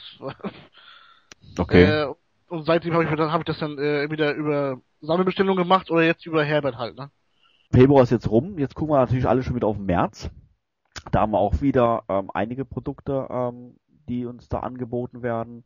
Unter anderem, ja, King His. Und äh, da habe ich mir hier notiert gehabt, das ist der erste Teil der Gesamtproduktion. Und ein zweiter Teil folgt sogleich. Das kommt mir doch irgendwie bekannt vor. Hatten wir das nicht schon mal gehabt in den letzten Wochen irgendwo bei irgendeinem Produkt, Sebastian? Ja, richtig. Das war bei Vicor. Da hat sich leider erst, äh, nachdem äh, er am äh, 18. Januar ausverkauft hat, äh, rausgestellt gab, dass äh, bei Mattel noch gar nicht die Gesamtproduktionsmenge angekommen war, sondern ein großer Teil noch mit dem Schiff irgendwo unterwegs war und durch Stürme und was weiß ich nicht alles sich verzögert hatte. Sehr ähnlich ist es jetzt auch bei King Hiss, also es wird ein eher geringer Teil im äh, März erhältlich sein und am 1. April wird die größere Fuhre mittlerweile dann verfügbar sein. Deswegen wird da nochmal gesondert ein Verkaufstag stattfinden. Das heißt, es ist definitiv zu erwarten, dass ähm, King ist innerhalb von wenigen Minuten zumindest die erste Fuhre vergriffen sein wird. Ja, ist ja. durchaus wahrscheinlich. Ähm, Toni, du hattest schon erwähnt gehabt, dass du mit einem Abo versorgt bist. Ähm, wenn du das nicht hättest, wäre King Hiss auf alle Fälle eine Figur, die du dir bestellen würdest? Der muss schon sein, weil der gehört einfach zu den großen Parteien auf Eternia und als König der Schlangenmenschen ist er wirklich eine Must-Have-Figur. Zwar hat er mir damals schon als Kind jetzt nicht wirklich so gut gefallen, rein äußerlich, durch den durch das Action Feature eben, dass sich der Schlangenkörper unter dem unter der menschlichen Fassade versteckt hat, war er halt immer ein bisschen mickrig. Und das ist eben jetzt eben ja bei der Classics Figur behoben, dadurch, dass man Körper eben richtig austauschen kann. Aber nach wie vor finde ich den immer noch etwas zu schlicht. Da müsste noch ein bisschen der größere Schlangengewirr haben, wenn ich das so sagen kann. Richtig, sehe ich auch so. Also ich fand die 2000X-Version grässlich davon. Also die war. Ja, die war das Lowlight. Fall. Also die ist so. Wenn ich das sagen darf, Entschuldigung, das, wie die Rüstung da aufklappt und so, das ist einfach nur Müll. Ich finde das mit dem, mit dem Oberkörper, finde ich das gut, dass, dieses, äh, dass man den austauschen kann. Und ich hatte auch äh, bei Pixel Dan im Video gesehen, dass der ähm, Oberkörper, die kann man so, ähm, die Schlangenarme kann man verbiegen, wie man das möchte. Das finde ich schon klasse gemacht eigentlich. Ich habe jetzt gesehen, äh, King Hiss, hatten wir gerade schon erwähnt gehabt, äh, kommt eine zweite Fuhre zum Bestellen und die ähm, ja, erscheint witzigerweise am 1. April. Und da hoffen wir mal nicht, dass es ein April-Test ist. Und dann Mattel sagt, Merp, war doch schon alles. ich glaube, dann haben sie sich endgültig ihre letztens zufriedenen Kunden verprellt. Ja, ähm, ebenfalls im März verfügbar ähm, ist der Battle Armor Skeletor. Da haben wir schon im letzten Podcast ein bisschen drüber gesprochen gehabt. Natürlich auch eine ja, erstklassige Figur. Äh, nicht nur damals in den 80ern, auch die ähm, neue Variante der Moto Classics ist ziemlich schick. Ähm, oder was meinst du, Sebastian? Da sprichst du gerade den richtigen an. Wie wir schon in der letzten Folge das Thema angeschnitten hatten. ähm, ja, also äh, ich finde Battle Armor Skeletor sogar so ganz okay, aber es ist für mich jetzt nicht gerade das Highlight des Jahres. Ähm, ja, ich bin äh, gerade beim Zubehör etwas enttäuscht. Das überschattet das Ganze etwas für mich, weil äh, die Figur an und für sich ist jetzt in Ordnung, aber äh, ja, hat für mich eigentlich die gleichen Schwächen wie Battle Armor He-Man. Ich sehe das ziemlich ähnlich wie Sebastian. Also der Battle Armor Skeletor war auch bei den Vintage-Figuren eher langweilig für mich. Also ich meine, Battle Armor He-Man hatte schon hatte was hatte was Neues, sagen wir mal so. Und Skeletor war einfach nur das Gegenstück, wieder auch mit der gleichen Rüstung.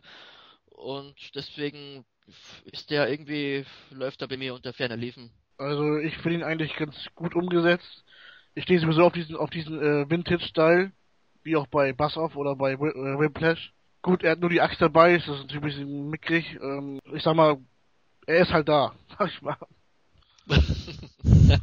Okay, dann äh, klingt ja auch nicht unbedingt so begeisternd von über Battle Armor Skeletor. Ich sehe das schon im Zeichentrick. He-Man, wer ist das? Ach, das ist Battle Armor Skeletor, der ist halt auch da. Ja, genau. quasi. Statist. ja, genau. Ein Redshirt quasi. Uh. Ja, äh, wir haben im März noch drei weitere Figuren im Angebot. Das sind allerdings alles drei Re-Releases. Und zwar ist das einmal ähm, Adora wird es nochmal geben. Die ähm, erschien ja ähm, zum ersten Mal im Januar 2010. Dann wird es nochmal ein Re-Release von Count Maso geben. Den gab es im Juli 2010. Und von Evelyn wird es nochmal eine Re-Release geben. Und die erschien äh, im April 2010. Ähm, ja, da denke ich jetzt einfach mal, dass diese drei sicherlich wieder am längsten verfügbar sein werden, weil sie einfach schon bei den Fans, ähm, von den meisten Fans gekauft worden sind und ähm, ja, warten wir es mal ab. Wann geht das Ganze los, Sebastian? Der neue Verkaufsstart wieder am 15. oder? oh, lass mich lügen, aber ich glaube, es ist der 15. März. Ich finde, der März ist ein ganz schön heftiger Monat, finde ich. Also, ich kenne ich kenn Leute, die, die sammeln ja alles wie verrückt. Nur weil auf der Verpackung drauf steht Original, kaufen sie die nochmal. Also von daher ich das schon ein ganz schön heftiger Monat mit fünf Figuren insgesamt. Naja.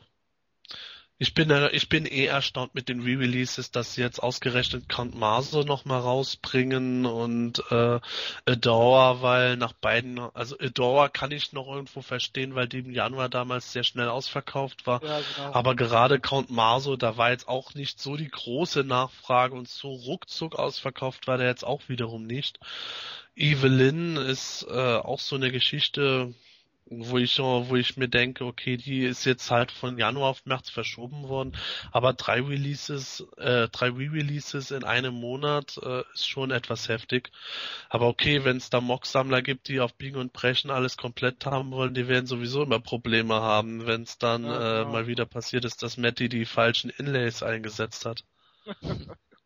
zum Thema ausverkauft muss ich jetzt noch hinzufügen, dass ich es erstaunlich finde, dass auch die Re-Releases überhaupt ausverkauft sind. Egal, ob es jetzt ein Tag oder eine Woche dauert. Ich meine, irgendwie haben sich die Fans schon daran gewöhnt, dass die Figuren ausverkauft sind. Ich finde es einfach wirklich erstaunlich. Ich, das ist doch irgendwie ein, es zeigt einfach den Erfolg der Classics. Ja, doch, hast du recht, ja. Ja, definitiv. Also, ja, He-Man-Fans kaufen alles.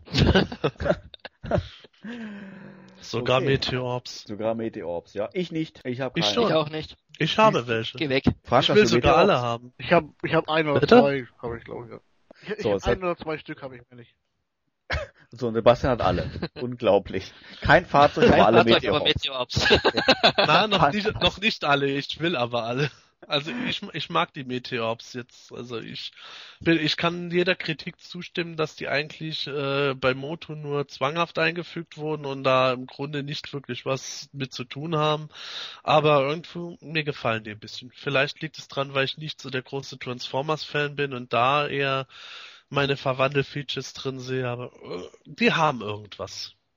Okay, ähm, ja, das ist so viel mal zum Februar und ähm, zum kommenden März. Ähm, ein ebenfalls neu erscheinen wird natürlich Man-E Faces, das allerdings jetzt nicht in den kommenden Monaten, sondern da müssen wir uns wahrscheinlich noch bis August 2011 gedulden. Denn der Schauspieler von Eternia, der wurde erst jüngst auf der Messe vorgestellt in New York und äh, zwar in einer ähm, noch nicht endgültigen Version. Und zwar war noch nicht ganz raus, in welcher Farbe er, äh, er letztendlich dann in die Massenproduktion geht. Und deswegen hat Matty Collector eine Umfrage gemacht, ähm, welche Farbe die Fans letztendlich gerne haben möchten. Und das Ergebnis schauen wir uns jetzt gleich mal an. Planet Eternia ist deine Newsquelle für alle Themen rund um He-Man und die Masters of the Universe. Hast du trotzdem eine brandheiße News, über die auf der Hauptseite noch nicht berichtet wird? Werde unser Fanreporter und verfasse deine eigene News, die natürlich direkt auf der Startseite von Planet Eternia erscheinen wird. Wie? Ganz einfach. Wenn du dich auf der Hauptseite befindest, klicke oberhalb der ersten News auf die Schaltfläche Artikel schreiben und schon kann es losgehen. Hier stehen alle notwendigen Eingabefelder wie Titel, Einleitung, Interessensgebiete und natürlich auch Haupttext zur Verfügung. Wenn du deinen Artikel fertig hast, klicke am Seitenende auf Artikel absenden, um ihn direkt zu unserer Redaktion zu schicken. Ist alles okay, wird deine News dann beim nächsten Aktualisierungslauf freigeschaltet.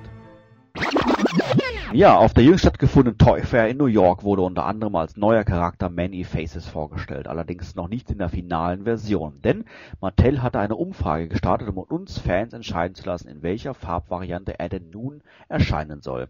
Welche Variante stand denn da zur Auswahl, Sebastian? Ja, da gab es insgesamt drei verschiedene Optionen.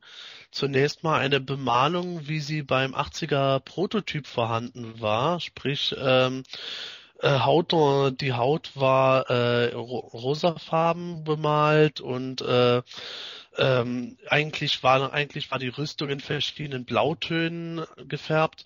Als zweite Variante war eine Bemalung wie bei der endgültigen 80er Jahre Figur vorhanden, also so wie man Many Faces halt äh, kennt mit äh, gelblicher Haut und ähm, hellviolett-rosafarbenen Highlights auf der Rüstung. Und äh, die dritte Option, die war auf der New York Toy Fair zu sehen, das wäre eine Mischung aus beidem. Das heißt, dass ähm, die Haut nicht ganz gelblich ist und äh, die Highlights auf der Rüstung, die sind eher etwas matt oder blassviolett. Da hattest du, glaube ich, ähm, im letzten Podcast schon was drüber erwähnt gehabt, ähm, Toni. Welches ist denn dein Favorit? Ja, mein Favorit wäre gewesen eben die ähm, Original, Original Cross-Cell Colors Version. So wie es eben auf dem Cardbacks damals oder ungefähr zumindest so abgebildet war. Das heißt, hätte heißt, ähm, die Variante hat leider nicht gewonnen, ähm, sondern ähm, was ist letztendlich rausgekommen, Sebastian? Ja, das Endergebnis war eigentlich äh, gar nicht mal so überraschend. Es hat am Ende die Version gewonnen, die auch auf der New York Toy Fair zu sehen war, also eine Mischung aus den beiden anderen Optionen. Die hat mit 42 Prozent der Stimmen gewonnen. Äh, da haben 525 für abgestimmt. Und äh, ja, für mich insofern nicht überraschend, weil äh, eigentlich eher immer die Tendenz ist, wenn die Leute, wenn die Leute eine Version zu sehen kriegen, dann voten sie dafür. Also ich habe gestimmt für den Original Toy Colors, also wie auch die Figur von damals. weil ich halt Fan davon bin, von dem Vin- Vintage-Style komplett.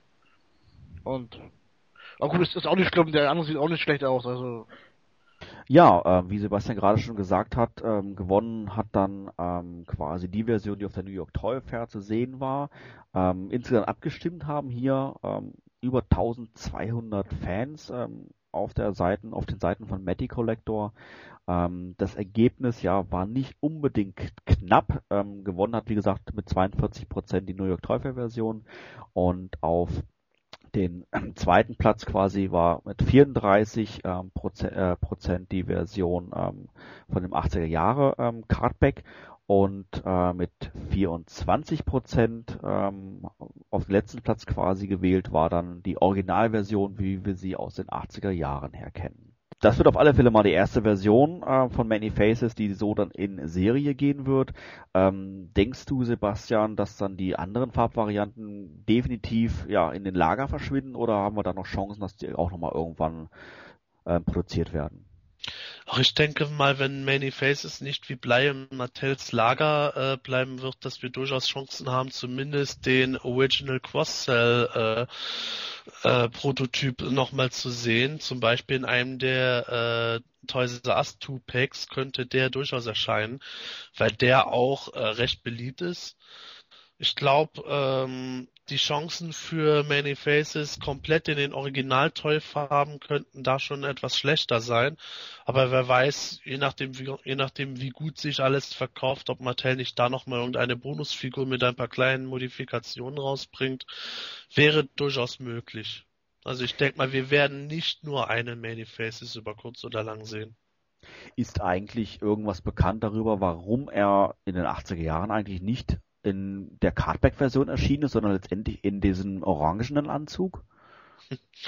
Da gibt es eine interessante ähm, Theorie, würde ich es mal sagen, weil ich noch nicht gesehen habe, dass es von offizieller Seite jemals bestätigt wurde. Äh, es wird gesagt, dass angeblich man sich unwohl mit Many Faces seinem Anzug gefühlt hat, weil man für damalige Verhältnisse den Eindruck hatte, dass es ein bisschen in die Sadomaso-Schiene laufen könnte. Halt so quasi ein Typ mit nacktem Oberkörper, hat dann so komische Schnüre und Schläuche drumherum, diese, äh, diese Maske um die Augen noch herum. Wer weiß, was der in seinem Keller so mit den anderen Masters abends anstellt. Also ob Mattel jetzt wirklich so gedacht hat, weiß ich nicht, aber es könnte durchaus sein, dass da gewisse Überlegungen eine Rolle gespielt haben. Es kann aber auch sein, dass das einfach so ein normaler Schaffensprozess war. Äh, wie jetzt bei Ramen, wo man sich dann halt doch für eine etwas andere Bemalung entschieden hat, so hat man Rainy Faces dann halt doch nochmal etwas anders gestaltet, einfach weil es vielleicht den Leuten auch so besser gefallen hat. Also wenn das tatsächlich deren Beweggrund in den 80er Jahren war, dann haben sie auf alle Fälle in den letzten 30 Jahren sich ein wenig geändert. Zumindest haben sie halt eine Bikini-Tila rausgebracht. Interessant ist noch zu erwähnen, dass die ähm, Umfrage äh, um eine Woche verlängert wurde. Gibt es da einen Grund für? Ähm, ich glaube, ich glaube, der Grund war, war einfach, dass sie gesagt haben, ach ja, jetzt schauen wir noch, wer noch weiterhin abstimmt, weil die Entscheidung äh, noch nicht so eindeutig gefällt war, glaube ich. Ich habe das zwar jetzt nicht im Detail verfolgt, aber ähm, ja, es kann ja nie schaden, mal das eine Woche länger laufen zu lassen. Man sieht ja auch an den Gesamtstimmen, dass äh, jetzt nicht gerade irgendwo 90 Prozent der gesamten Fans weltweit da abgestimmt haben. Und vielleicht hat Mattel gedacht, na, jetzt gucken wir, dass sich noch ein paar Fans mehr auf unserer Seite registrieren und da abstimmen. Damit wären wir wieder bereits am Ende dieser Folge vom Himanischen Quartett angelangt. Wir hoffen, es hat euch Spaß gemacht und wenn du magst, kannst du ja dein Feedback zur aktuellen Folge im Forum von Planet Eternia posten. Wir würden uns sehr darüber freuen, ganz klar. Die nächste Ausgabe erscheint bereits in circa zwei Wochen. Um keine Ausgabe mehr zu verpassen, würden wir dir empfehlen, das Quartett am besten kostenlos über iTunes oder auch über unseren YouTube-Kanal zu abonnieren. Die entsprechenden Links könnt ihr immer in der aktuellen News zum Quartett auf PE finden. Ja, und wenn ihr gerne ein bestimmtes Thema besprochen haben wollt, was euch interessiert, dann auch hier der Aufruf, es uns mitzuteilen.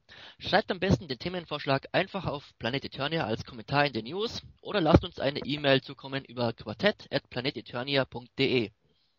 Ja, wunderbar. Unser heutiger Gast im Podcast war Planet Eternia-Mitglied Rocky Balboa, aka Frank. An dieser Stelle unseren herzlichen Dank für dein Kommen und wir hoffen, dass es dir äh, hier mit uns ein wenig Spaß gemacht hat. Sehr viel Spaß sogar. Gerne wieder. Wunderbar, prima, prima. Super. Wir haben dich nicht abgeschreckt? So ist doch wunderbar sowas. Für Fans ist doch wunderbar. Immerhin hat er, hat er unseren ersten Podcast komplett gehört und dann sich dennoch entschlossen, herzukommen.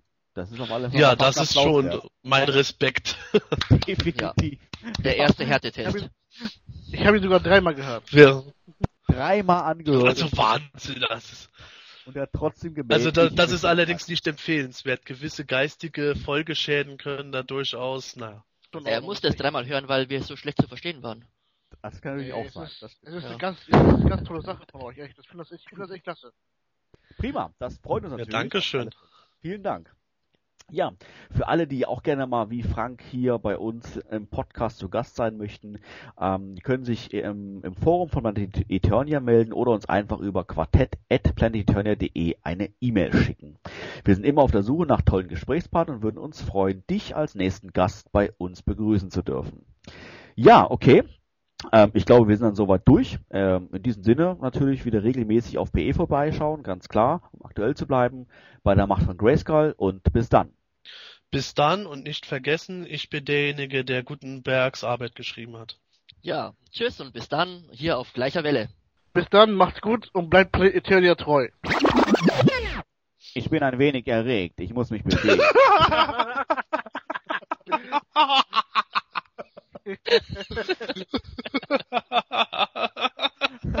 ich muss mich ja- eh schon zusammenreißen, dann kommt er mit sowas.